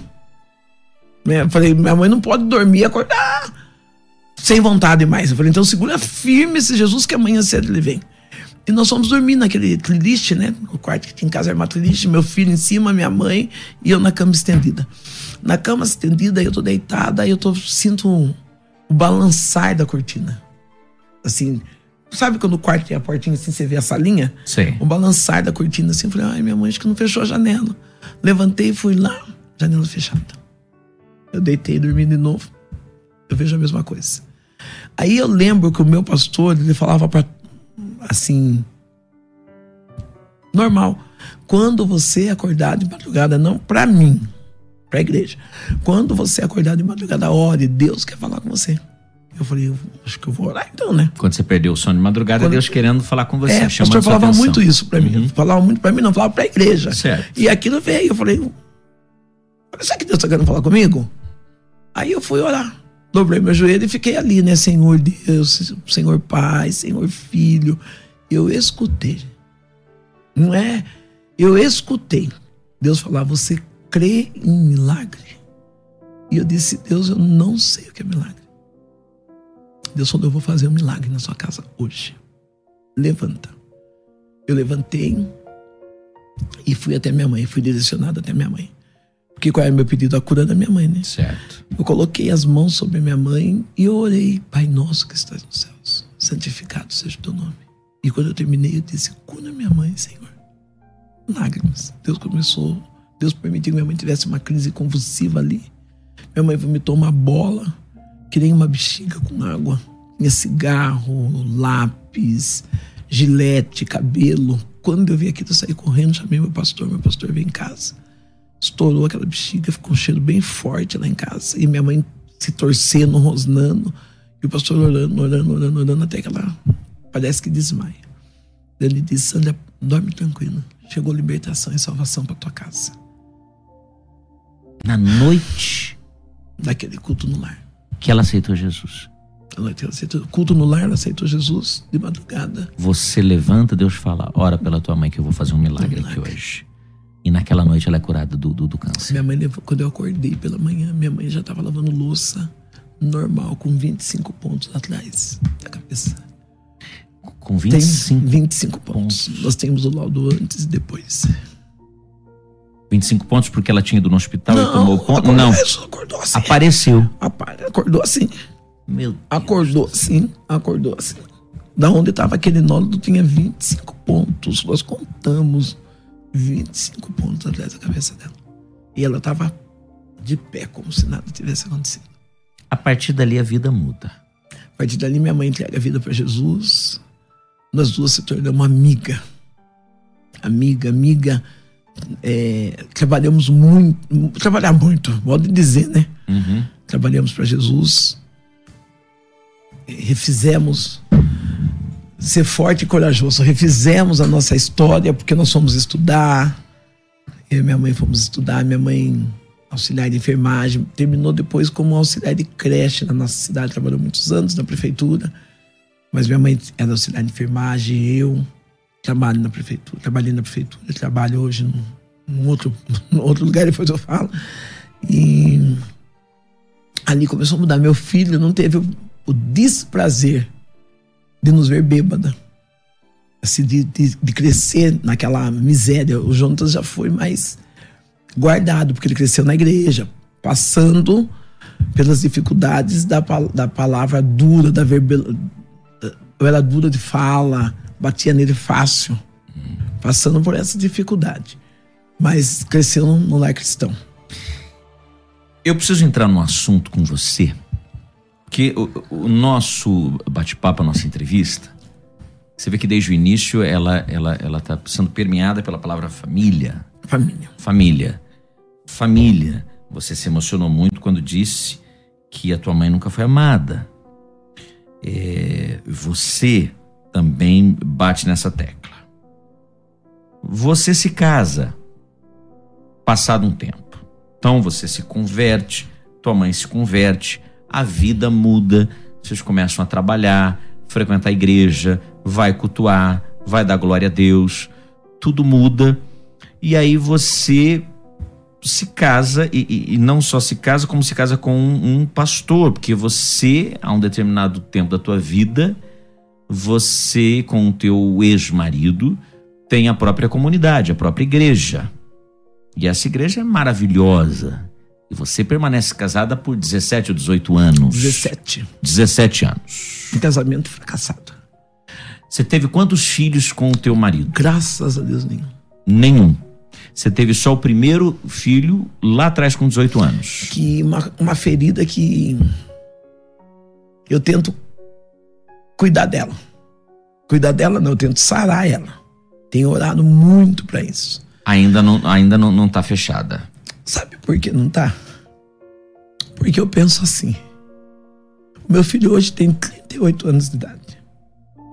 Eu tive esse filho num relacionamento, num namoro.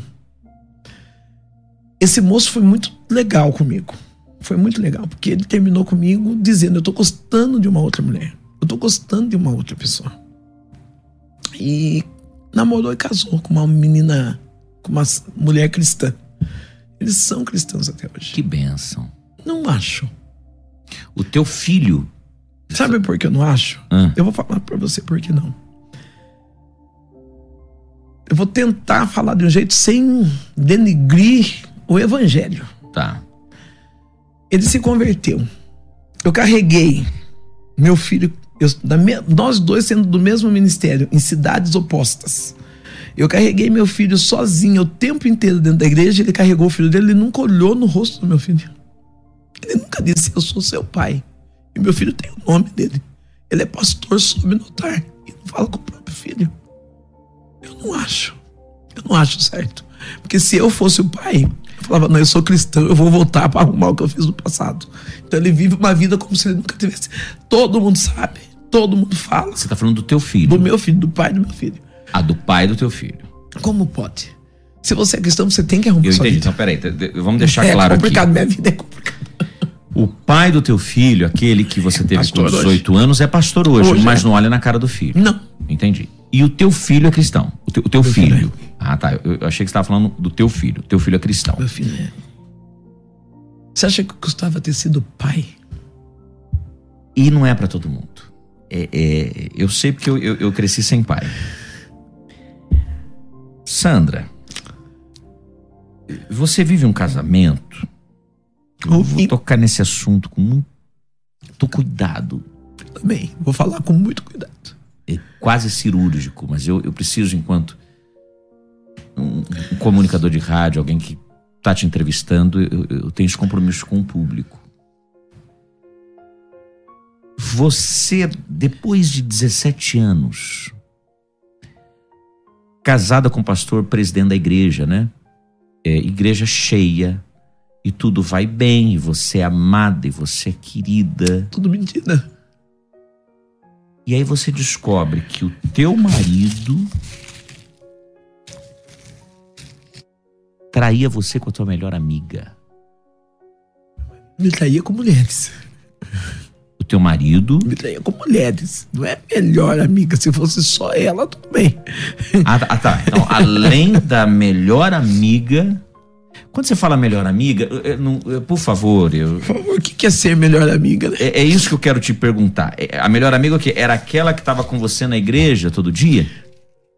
Não, ela ia nas agendas, ela e o marido dela e o meu. Frequentava minha casa, eu frequentava a casa dela. Amiga. Por exemplo, se o senhor fosse hoje, naquela época, para pregar, ela seria uma que ia fazer a comida para mim, que ia me ajudar, que ia me auxiliar. E durante quanto tempo ela, ela manteve uma relação com teu marido sem que você soubesse? Não sei. Acho que uns dois anos, não sei. Não sei. Como é que você descobriu? Meu marido, meu ex-marido sempre me traiu. Meu ex-marido sempre me traiu. Hoje eu vou falar com clareza daquilo que eu vivo.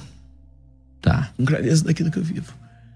É num casamento de aparência, um casamento ferido, porque com dois anos de casado, ele já teve uma filha com uma mulher na rua. Quando eu digo uma mulher da rua, não prostituta, uma mulher não cristã, uma mulher que deitava com outros homens, uma mulher nada fora do contexto. Não tem Entendo. como eu pôr ela no contexto. Não tem, Mas e qualquer forma que eu fale dela, eu tenho medo de denegrir a imagem da família dela. Porque a família dela, tá- hoje, ela, ela tá falecida, né? Mas fora, é como se o sangue de Jesus tem poder, como se eu saísse com uma mulher que tá catando lixo na rua e que não tem nada a ver. Não tem nada a ver. Mas você soube disso com dois anos de casado ou você soube disso só depois que separou? Com dois anos. de Ah, com casada. dois anos. É, eu, eu- ele frequentava essa casa, trabalhava no aterro sanitário, frequentava essa casa. Eu cheguei numa casa de um amigo em comum buscar um cachorro para levar de presente para ela. Aí um dia ele disse assim, falando de tal, tá, não. Eu não tenho certeza, não vou saber colocar em fase. Mas eu sei que um dia eu lembro ele falando que essa minha pessoa estava grávida e estava com vontade de comer carne de pato. Isso eu lembro disso aí perfeitamente. Mas no dia dos namorados, em 2014 ou 2004, não sei. Ele estava na cama, deitado, e ele disse: Preciso falar com você. Eu casei em 2004, então foi em 2006, né? É, eu preciso falar com você. Eu falei que foi. Ele falou: Sabe, fulano de tal? Eu falei: Mais ou menos, né? Eu sabia a casa, tudo onde eu morava, eu via a casa dela assim. Ele disse: Ela tá. Eu saí com ela. Foi. Uau! E ela tá grávida. Não, primeiro é lógico, a todo pecado tem uma consequência, Ele Ela tá pastor, grávida. ele pastor, presidente, Dirigindo a igreja, dirigindo a você igreja. do lado dele, você já sabia das traições dele. Essa foi a primeira que eu soube, essa da gravidez. a da gravidez. Foi a primeira. Aí eu fui até a casa da mulher, a primeira vez que eu vejo a mulher. Primeira vez que eu vejo. Esperei, fiquei meio tirei a roupa dele pra fora, coloquei no carro, pedi pra ele ir embora. E aí a minha mãe veio e apazigua tudo aquilo, né? Porque o temperamento que aflora, aquela mulher brava, minha mãe vem e apazigua tudo aquilo, ele volta pra casa. Ele queria ficar também, e eu também queria que ele ficasse. E aí eu fui pra casa dessa mulher. Cheguei na casa dessa mulher, ela já tava meio grandinha de barriga já. E. Nossa, é humilhante demais. Ela falou pra mim assim: É, eu tô grávida e falando de tal. Já fiz todo o exame, não deu nada. Ela tava dizendo pra mim, eu não tava entendendo. Que não tinha dado AIDS, que não tinha dado nada. Só que eu tava ali tão. Abracei ela, beijei a barriga dela, falei, dá essa criança pra mim. Porque eu também tenho um sonho de ter um filho, uma filha com ele, né? Eu casei com 38 anos e não gerava, né? Ah, e aí? Aí eu falei, dá essa criança pra mim. Ela falou, não, imagina. Eu só tenho que ter cuidado pra não falar o nome dele. Imagina e tal, não sei o quê. Porque eu quero preservar a imagem dele, porque eu não falo pra denegri-lo, sabe? Eu falo como alerta para as mulheres cristãs. Ele, ele é pastor hoje. Ele é pastor. Segue pastoreando. Segue pastoreando. E ele é a sua esposa. E ainda você foi. Você foi na casa da amante do seu marido, sabendo que ela estava grávida dele e Pedi a pediu criança. a criança É, porque era uma família muito pobre. Muito você não conseguia gerar. Não conseguia gerar e a família era muito pobre. Eu falei, bom, eu, eu quis juntar o útil com o agradável e com a sem vergonhice, hoje eu vejo. Porque eu falei, nossa, ela é muito pobre, eu posso dar uma vida melhor pra criança. Também não tinha aquela vida melhor, mas eu falei, Tá. eu posso dar uma vida melhor. Mas também pelo desespero de, de perder o teu marido. Desespero de perder meu marido, dependência emocional. Se eu ficar com a criança, ele Eu fica comigo. comigo. Aí ela falou: não, imagine, esse aqui é meu e tal, não sei o que, não sei o que. E ele, embora ele soubesse que ele era pai da criança, ele se negou até os últimos instantes que ele pôde. Enquanto ele pôde, ele se negou. Ele se negou, mas ele registrou. Por conta de eu ficar na cabeça, registra, registra, registra a sua cara. Com três dias eu fui na casa da mulher, peguei a criança, levei a criança para ele ver, voltei. Eu comecei a sustentar aquela mulher. E eu trabalhava num, num setor chamado SOS. E ela frequentava esse SOS onde dava caminhões de verdura uma vez por semana. Então ela chegava, eu estava sentada com as minhas amigas, eu não queria que ninguém soubesse, nós éramos pastores. Né? Eu, eu, poxa, para mim Você um troféu. começa a viver uma vida. Pra mim é um troféu, eu sou pastor, da, casado com um pastor presidente, era o troféu da minha vida. E aí ela chegava, ela colocava, pegava a criança e falava assim: carrega o filho de fulano de tal do seu marido, pra mim pegar verdura. Todo mundo olhava e falava: "Ah, minha filha dele. Sorria. E Ela ainda ela, ela, ela afrontou. tripudiava. Tripudiava. E aí, uma queda aqui, uma queda lá. Algumas eu sabendo, algumas eu não fui saber após o divórcio. Né? Algumas eu sabia, outras. Depois do divórcio vem tudo à tona, né? Deus que me livre.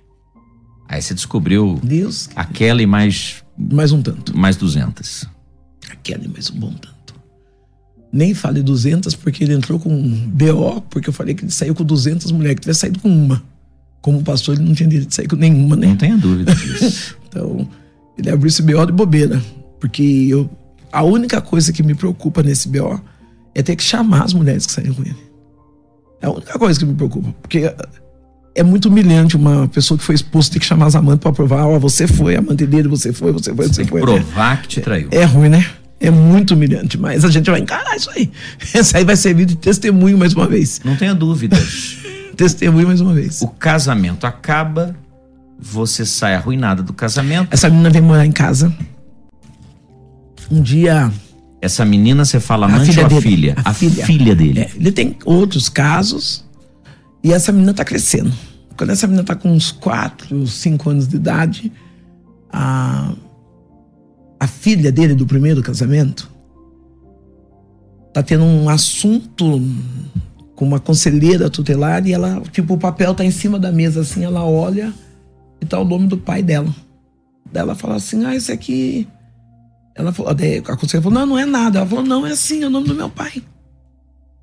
Ela falou assim: ah, nós estamos in- intimando ele por causa de abandono de incapaz. Ela falou: não, não, peraí que eu vou ligar pra Sandra.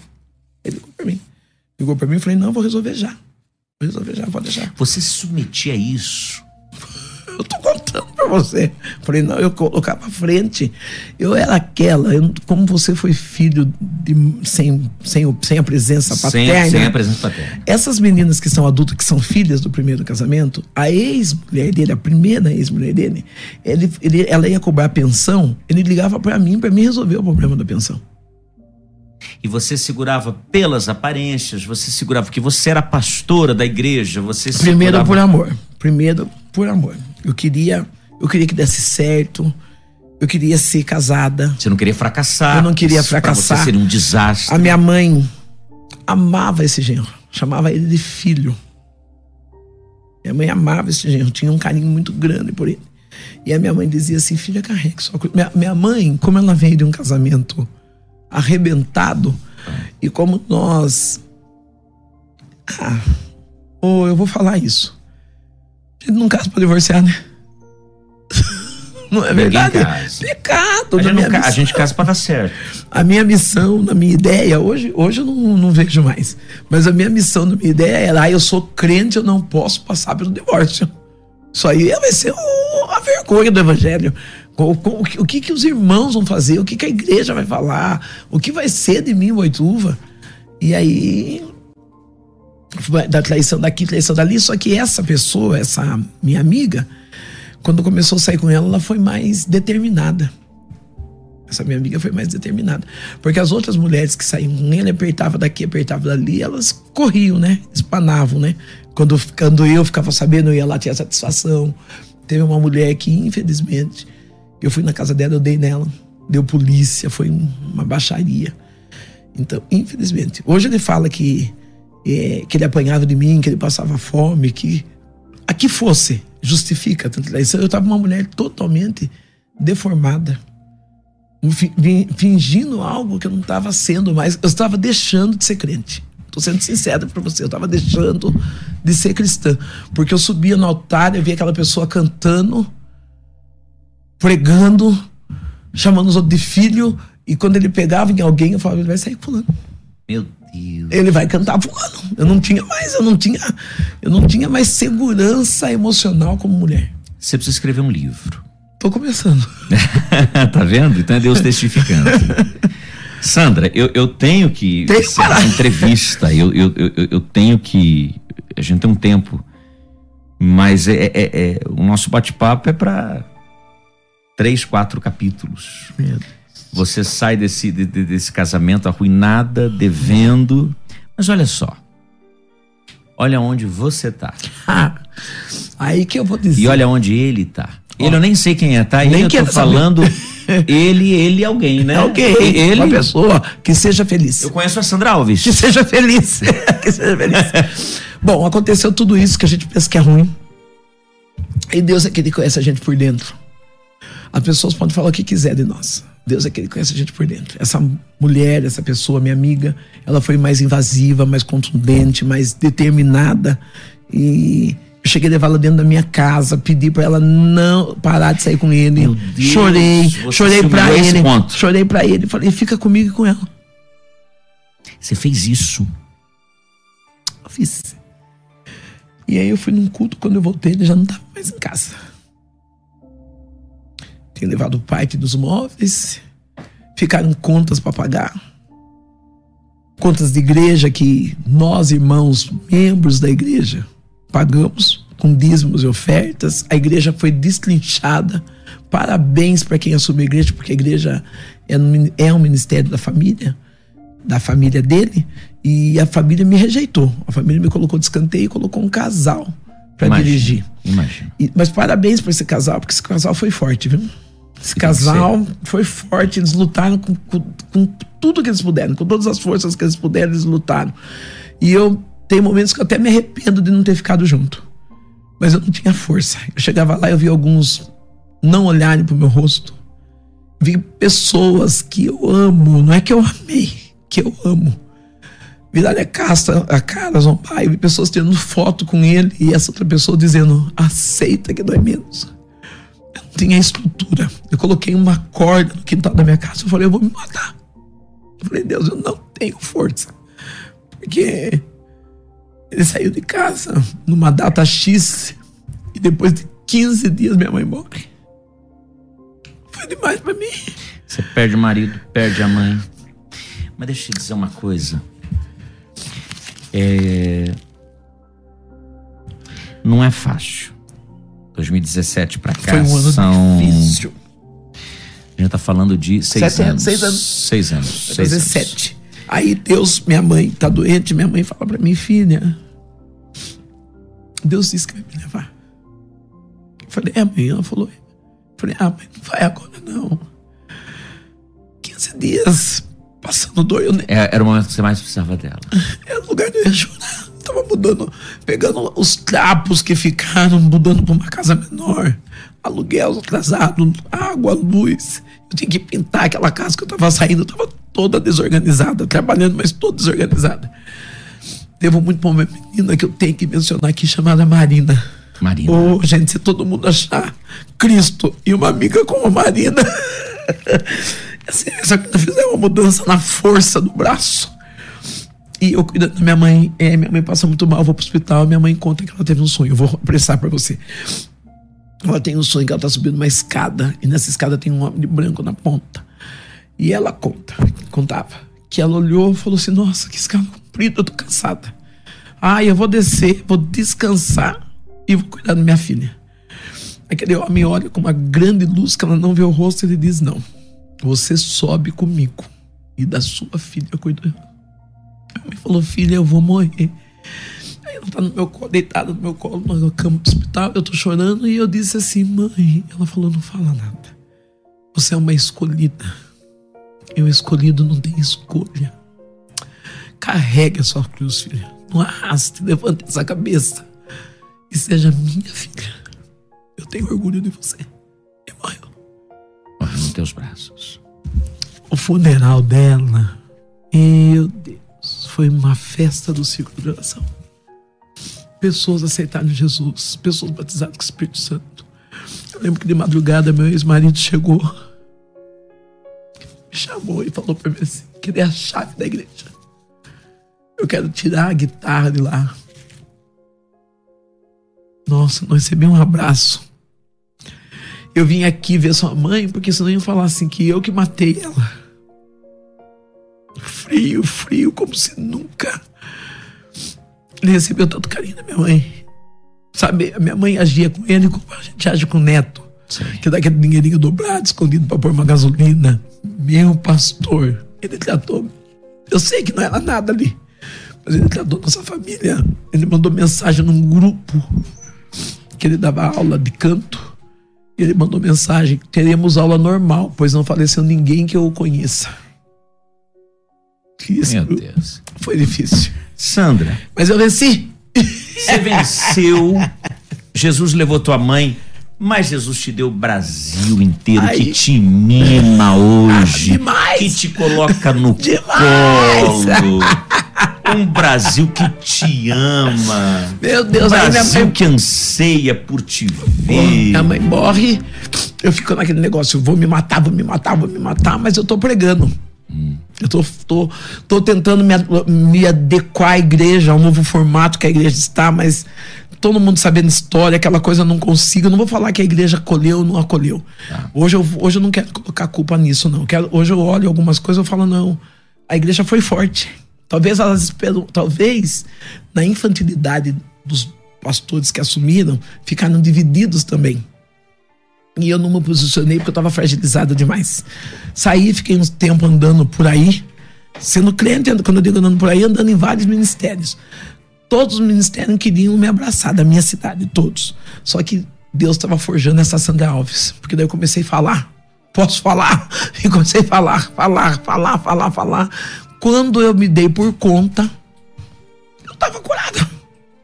Quando eu me dei por conta, dois anos de muita dor não falava do divórcio, falava da morte da minha mãe, da minha vida. Tá. Dois anos de muita dor, depois Deus falou: fala do seu divórcio. Tem mulheres que estão aqui arrebentadas, sem esperança e tal, tal, tal. Daí eu comecei a falar. Um amigo meu me deu a frase. Tem uma amiga minha que ela fala: empresta seus ouvidos. E eu falei, ah, eu queria uma frase chave que fosse minha cara. É como Um jargão, um jargão, É né? Isso. Aí eu liguei para um amigo meu, eu falei, ô amigo, dá uma força para mim, dá uma palavra para mim. Ele falou assim, posso falar? eu falei, então, lógico que pode, se eu tô pedindo. Ele falou, posso falar, é a sua cara, como quem diz, cheguei, eu vou falar. Cheguei- Posso falar? Vou- Posso falar, eu vou, vou falar. vou falar tudo. Isso. Aí comecei com esse posso falar. Deus começou a trabalhar, trabalhar, trabalhar, trabalhar, quebrando, me ensinando a perdoar, me ensinando a erguer a cabeça, me ensinando a dizer: homem, mulher, você pode. Você pode viver tudo novo de novo. E, e nessas, nesses pagamentos de conta, eu passei por umas dificuldades financeiras. Então eu passava óleo na perna, óleo de cozinha, Porque negra. você não tinha dinheiro pra É. comprar creme. Eram coisas tu- supérfluas. Eu tinha outras coisas para guardar. Claro. E sabão no corpo. E aí Deus falou para mim: Eu vou ser seu marido. Eu falei: Ah, Senhor, não dá. Ele falou assim: Eu vou ser seu marido. Eu demorei para entender o que era pai quando Deus falou de paternidade. E aí agora Deus vem falando: Você seu marido. Eu falei: Ah. Falei, marido, marido da bolsa, marido da isso, marido. Comecei a falar para Deus. Falei, eu não quero. Né? Deus reafirmou, falou, você seu marido. Por incrível que pareça, já, daquele dia até agora, esse marido não tem falhado. Eita, esse marido não falha nunca. Nunca. Esse marido me levou pra Inglaterra. Ei, meu Deus do céu. tá me levando pra Portugal. Esse marido, eu, você vir cheirar aqui, eu tô com perfume importado. Né? Tá, tá de perfume francês aqui no Francês. estúdio. Posso falar? Posso falar? Ela tá cheirosíssima. Mudou tudo. Já, você já viu mudar tudo? Muda. mudou tudo. A partir daquele momento, eu estava na casa da minha mãe com três cômodos, com goteira. Deus preparou uma casa para mim, eu fui para uma casa. Hoje Deus preparou uma outra casa que tem piscina, que tem. Eu vivo uma vida super, totalmente diferente daquilo que eu imaginava. Você é rica, não me falta nada. Não tô falando de é riqueza. maravilhoso, Não tô falando né? de riqueza, tô falando de não me falta nada. Eu tive um problema de relacionamento com meu filho. Meu filho saiu da presença de Deus, foi pro alcoolismo. E eu falei para Deus, eu não quero isso. E eu não sabia abraçar meu filho. Ele chegava bêbado e dizia pra ele assim: Não vê a hora que o diabo te pegue, viu? Você vai ver, o diabo vai acabar com você. E aí Deus falou pra mim assim: Filha, você veio disso aí. É isso que você queria pra você? Abraça. Eu falei: Deus, abraçar esse menino bêbado. Prostituta de mulher bater na porta da minha casa buscar dinheiro. Eu falei: Eu não quero. Deus falou: Abraça. E eu não queria, lutando, lutando, lutando dentro de mim, porque eu já tava Sandra Alves. Eu falei: Não, não quero, não aceito. Não quero vincular meu nome com ele, não quero saber dele, não quero, não quero, não quero. Aí Deus falou, Deus é especialista, né? Ele falou, começa a orar por família. Eu comecei a orar por famílias e comecei a adotar famílias. E pega pedido de oração e faz campanha, jejum, e sobe monte, desce monte. Deus me leva numa casa, que eu não sei se vai dar tempo de eu contar, mas eu passava na frente da casa e simulava que eu tava morando nela. Então eu apertava a caneta assim no controle e dizia, tô entrando dentro dessa casa.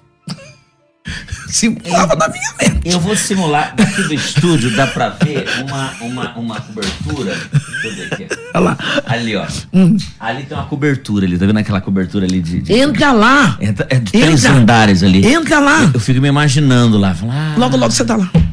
Logo, logo você dá tá certo. lá, dá certo. Dá. Eu ia olhar o cachorro latir falava, cachorro, se prepara pra mudar, porque eu não vou mudar. Muito bom! Se prepara pra mudar. E eu não moro nessa casa hoje. Eita! Deixa eu pegar o controle aqui do- da minha cobertura. Isso, da sua É aquela lá, aquela lá. Mas você tem que entrar dentro dela. Ah, tem Você tem que, tem que, sabe, trazer fé. O meu Fé. quarto tem 200 metros quadrados, só o quarto. fé, fé. É fé. E eu entrei dentro dessa casa. Eu abri aqui a janela, atrapalhou Já a já- iluminação. já vou, já vou. A Ione. A Ione hoje eu cheguei aqui. A Ione é nossa E onde do céu? Já vamos terminar e eu. coordenadora. Ela elogiou, eu cheguei, eu vim de verde hoje. Ela falou, Gerê, que camiseta linda. Ah, eu vim combinando. Aê, tá explicado, Ione. A Ione meu Deus, Gerê. Até no vídeo os dois combinam lá, ó, tudo de verde. Tá vendo, Ione? Tinha um propósito nisso. Ô, vai encerrar. Entrei nessa casa, deixei meu minha sala vazia. A casa preencheu toda a sala vazia. E eu com essa dificuldade com meu filho. Adotei famílias e aí um dia, quando eu estava orando, Deus falou pra mim, levanta. Eu levantei, Deus falou, não olhe mais por família. Você não tem amor às famílias. Eu falei, Deus. Ele falou assim, se você tivesse, você amava seu filho. Assim, na lata. Ele falou pra mim, acho que posso falar. Posso falar? Agora quem vai falar sou, Sou eu? É, Igual ele fez com o Jó. Não respondeu nenhuma pergunta de Jó. Aí eu comecei a abraçar meu filho, comecei a trazer pra perto, orar, convidar ele para ir pros cultos, e daqui, daqui, daqui meu filho se converteu novamente, aceitou, Glória a Deus. entregou a vida para Jesus, serve a Deus. E quando meu filho aceitou Jesus, nós começamos a caminhar junto em fidelidade com Deus, eu ganhei totalmente minha sala. Você vê, minha sala é uma sala de rico. Não paguei um real. Eu creio. Eu creio. É a síndrome de ninho vazio, né? É. E eu não sabia. Poxa vida, que história. Tem muita coisa para contar. Olha, eu vou dizer uma coisa. Eu, eu- eu- ainda quero ter tempo no rádio, assim, de contar a tua história por completo. Eu posso contar? Posso? Se você deixar falar. Obrigado por ter vindo. Obrigado. Obrigado, Obrigado por pelo convite. Amor, obrigado pela sinceridade no olhar, pela, pela, pe- pela tua entrega nesse papo maravilhoso, intenso, cheio de verdade, sem medo de dizer. A gente não "Fui pode ter medo de falar a verdade. eu fui aquilo, eu, eu, eu, eu fui prostituta, eu andava de shortinho, andava de, de blusinha, uma menininha me abraçou, falando assim: Ah, Sandrão, Jesus te ama. se você soubesse, Sandrão, Ai, que delícia. se você soubesse. Eu não sabia. Sandrão." E a gente não- nunca vai saber, né? Porque se ele revelasse. Mas, ó, que o teu ministério prospere Gratidão. que haja perdão no teu coração para todos aqueles que fizeram algum mal, desde que você estava no ventre de sua mãe. Que haja cada vez mais força, coragem sobre a tua vida, sobre a tua história. Em nome de Jesus, seja cada vez mais usada. Que você possa alcançar multidões de milhares de milhares ao redor do mundo. Seja no Brasil, Portugal, Estados Unidos, Europa, Ásia, África. Onde você pisar planta dos teus pés, você será profundamente usada por Ele. Obrigado, louvamos a Deus por esse presente que Ele nos deu, que é você, pastora Sandra Alves, constituída, filha de Deus amada, querida. Hoje mora num casarão lindo e mora no coração de todos os brasileiros que te amam, E Sandra. eu vou vir visitar sua cobertura. Pois venha, vou dar um festão. É isso. Se Deus deu pra você, vai dar pra mim É só também. você acreditar. Obrigado. Você quer divulgar alguma coisa, tua rede social? Você quer divulgar algum evento? Você quer divulgar teu canal no YouTube? Fica bom. Eu já te sigo no Instagram. Ótimo. Tô te seguindo lá. Continua lá. Tô te seguindo lá. A minha mulher Raquel, tua fã, ela que começou a te seguir, fala de você. Aí eu falei assim: sabe quem eu vou entrevistar? Lá na rádio? Sabe quem eu vou? A pastora Sandra Pronto, acabou. Alves. Então vou começar assim. Gratidão a Deus por tudo que Ele fez, faz e continua a fazer. Ele é maravilhoso. Eu queria deixar uma palavra de Deus para todos que, vão, que estão nos ouvindo e irão nos ouvir. O nosso Deus, ele não faz acepção de pessoas. Ele tem um propósito para a vida de cada um. Basta nós nos querermos viver o propósito de Deus. Foi por isso que ele disse para Jeremias: clama a mim, que eu vou te responder e vou fazer o que? Anunciar coisas grandes e firmes que você ainda não conhece. O clamor faz mudar a nossa vida. Quando eu choro, não choro de tristeza. As lágrimas que descem são lágrimas de gratidão. Por saber que eu estive lá e nunca mais eu vou voltar lá. Então você que está nos assistindo, não importa onde você está, não importa onde você a situação que você esteja, há um Deus, há um Deus do impossível, o Deus que ressuscitou Lázaro, o Deus que libertou o endemoniado, o Deus que transformou a vida da Sandra. Esse mesmo Deus nessa manhã está entrando na tua casa, dizendo: "Clama, clama do seu jeito, ora do seu jeito, fala do seu jeito", porque ah, Deus ele faz. Terceiro, quero agradecer a minha família. Um dia eu chorei por causa de parentes. E aí uma amiga disse assim: "Filha, parentes todo mundo tem.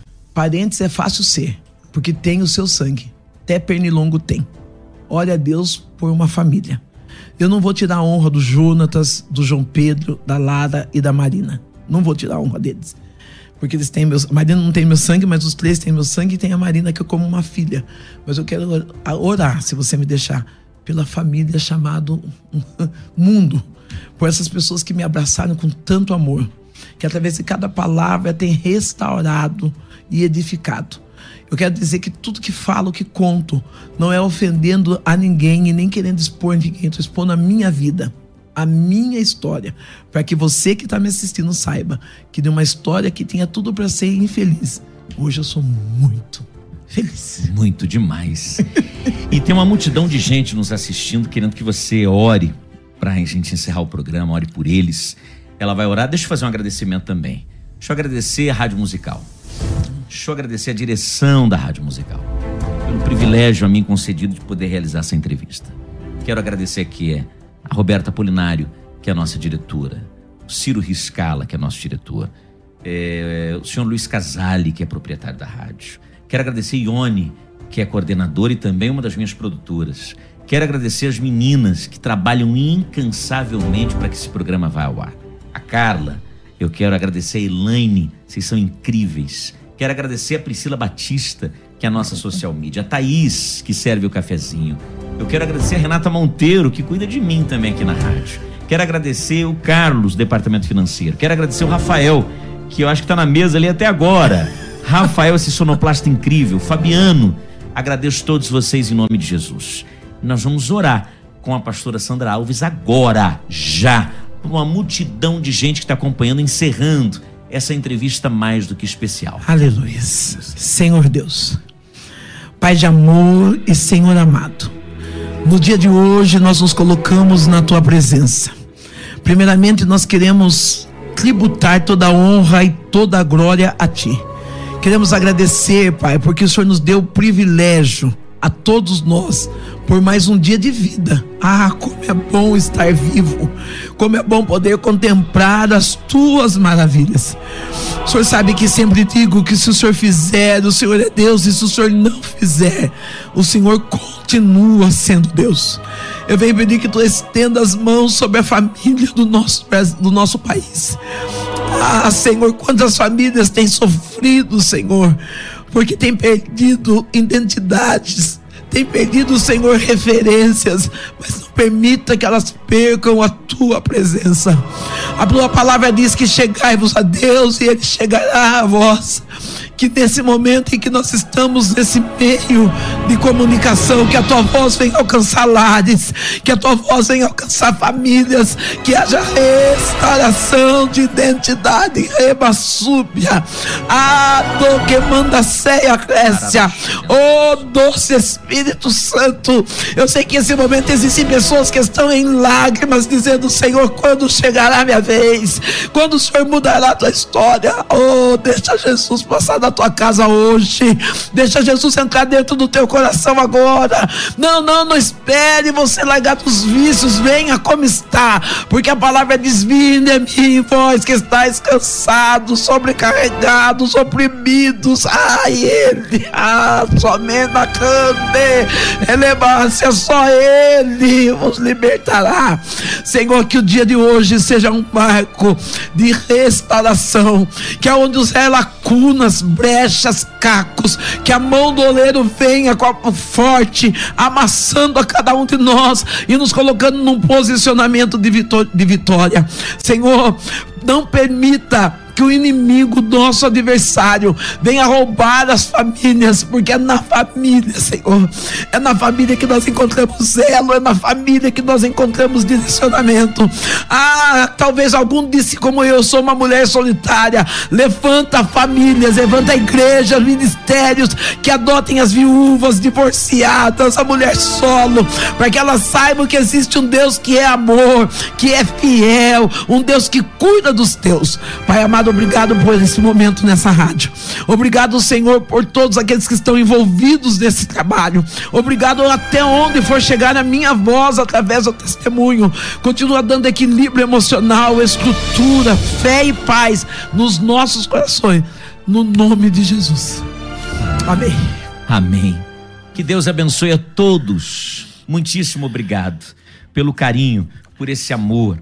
É, amanhã tem mais, às 11 horas da manhã. Eu, Jeremias Neto, volto às três da tarde com o programa Jeremias Neto contando uma grande história. Cinco horas tem No Caminho com a Musical. Tô esperando você aqui em 105.7 FM. Que Deus abençoe a todos. Você ouviu? Conversa entre amigos. O papo foi excelente. De volta na próxima semana. Musical FM. Musical!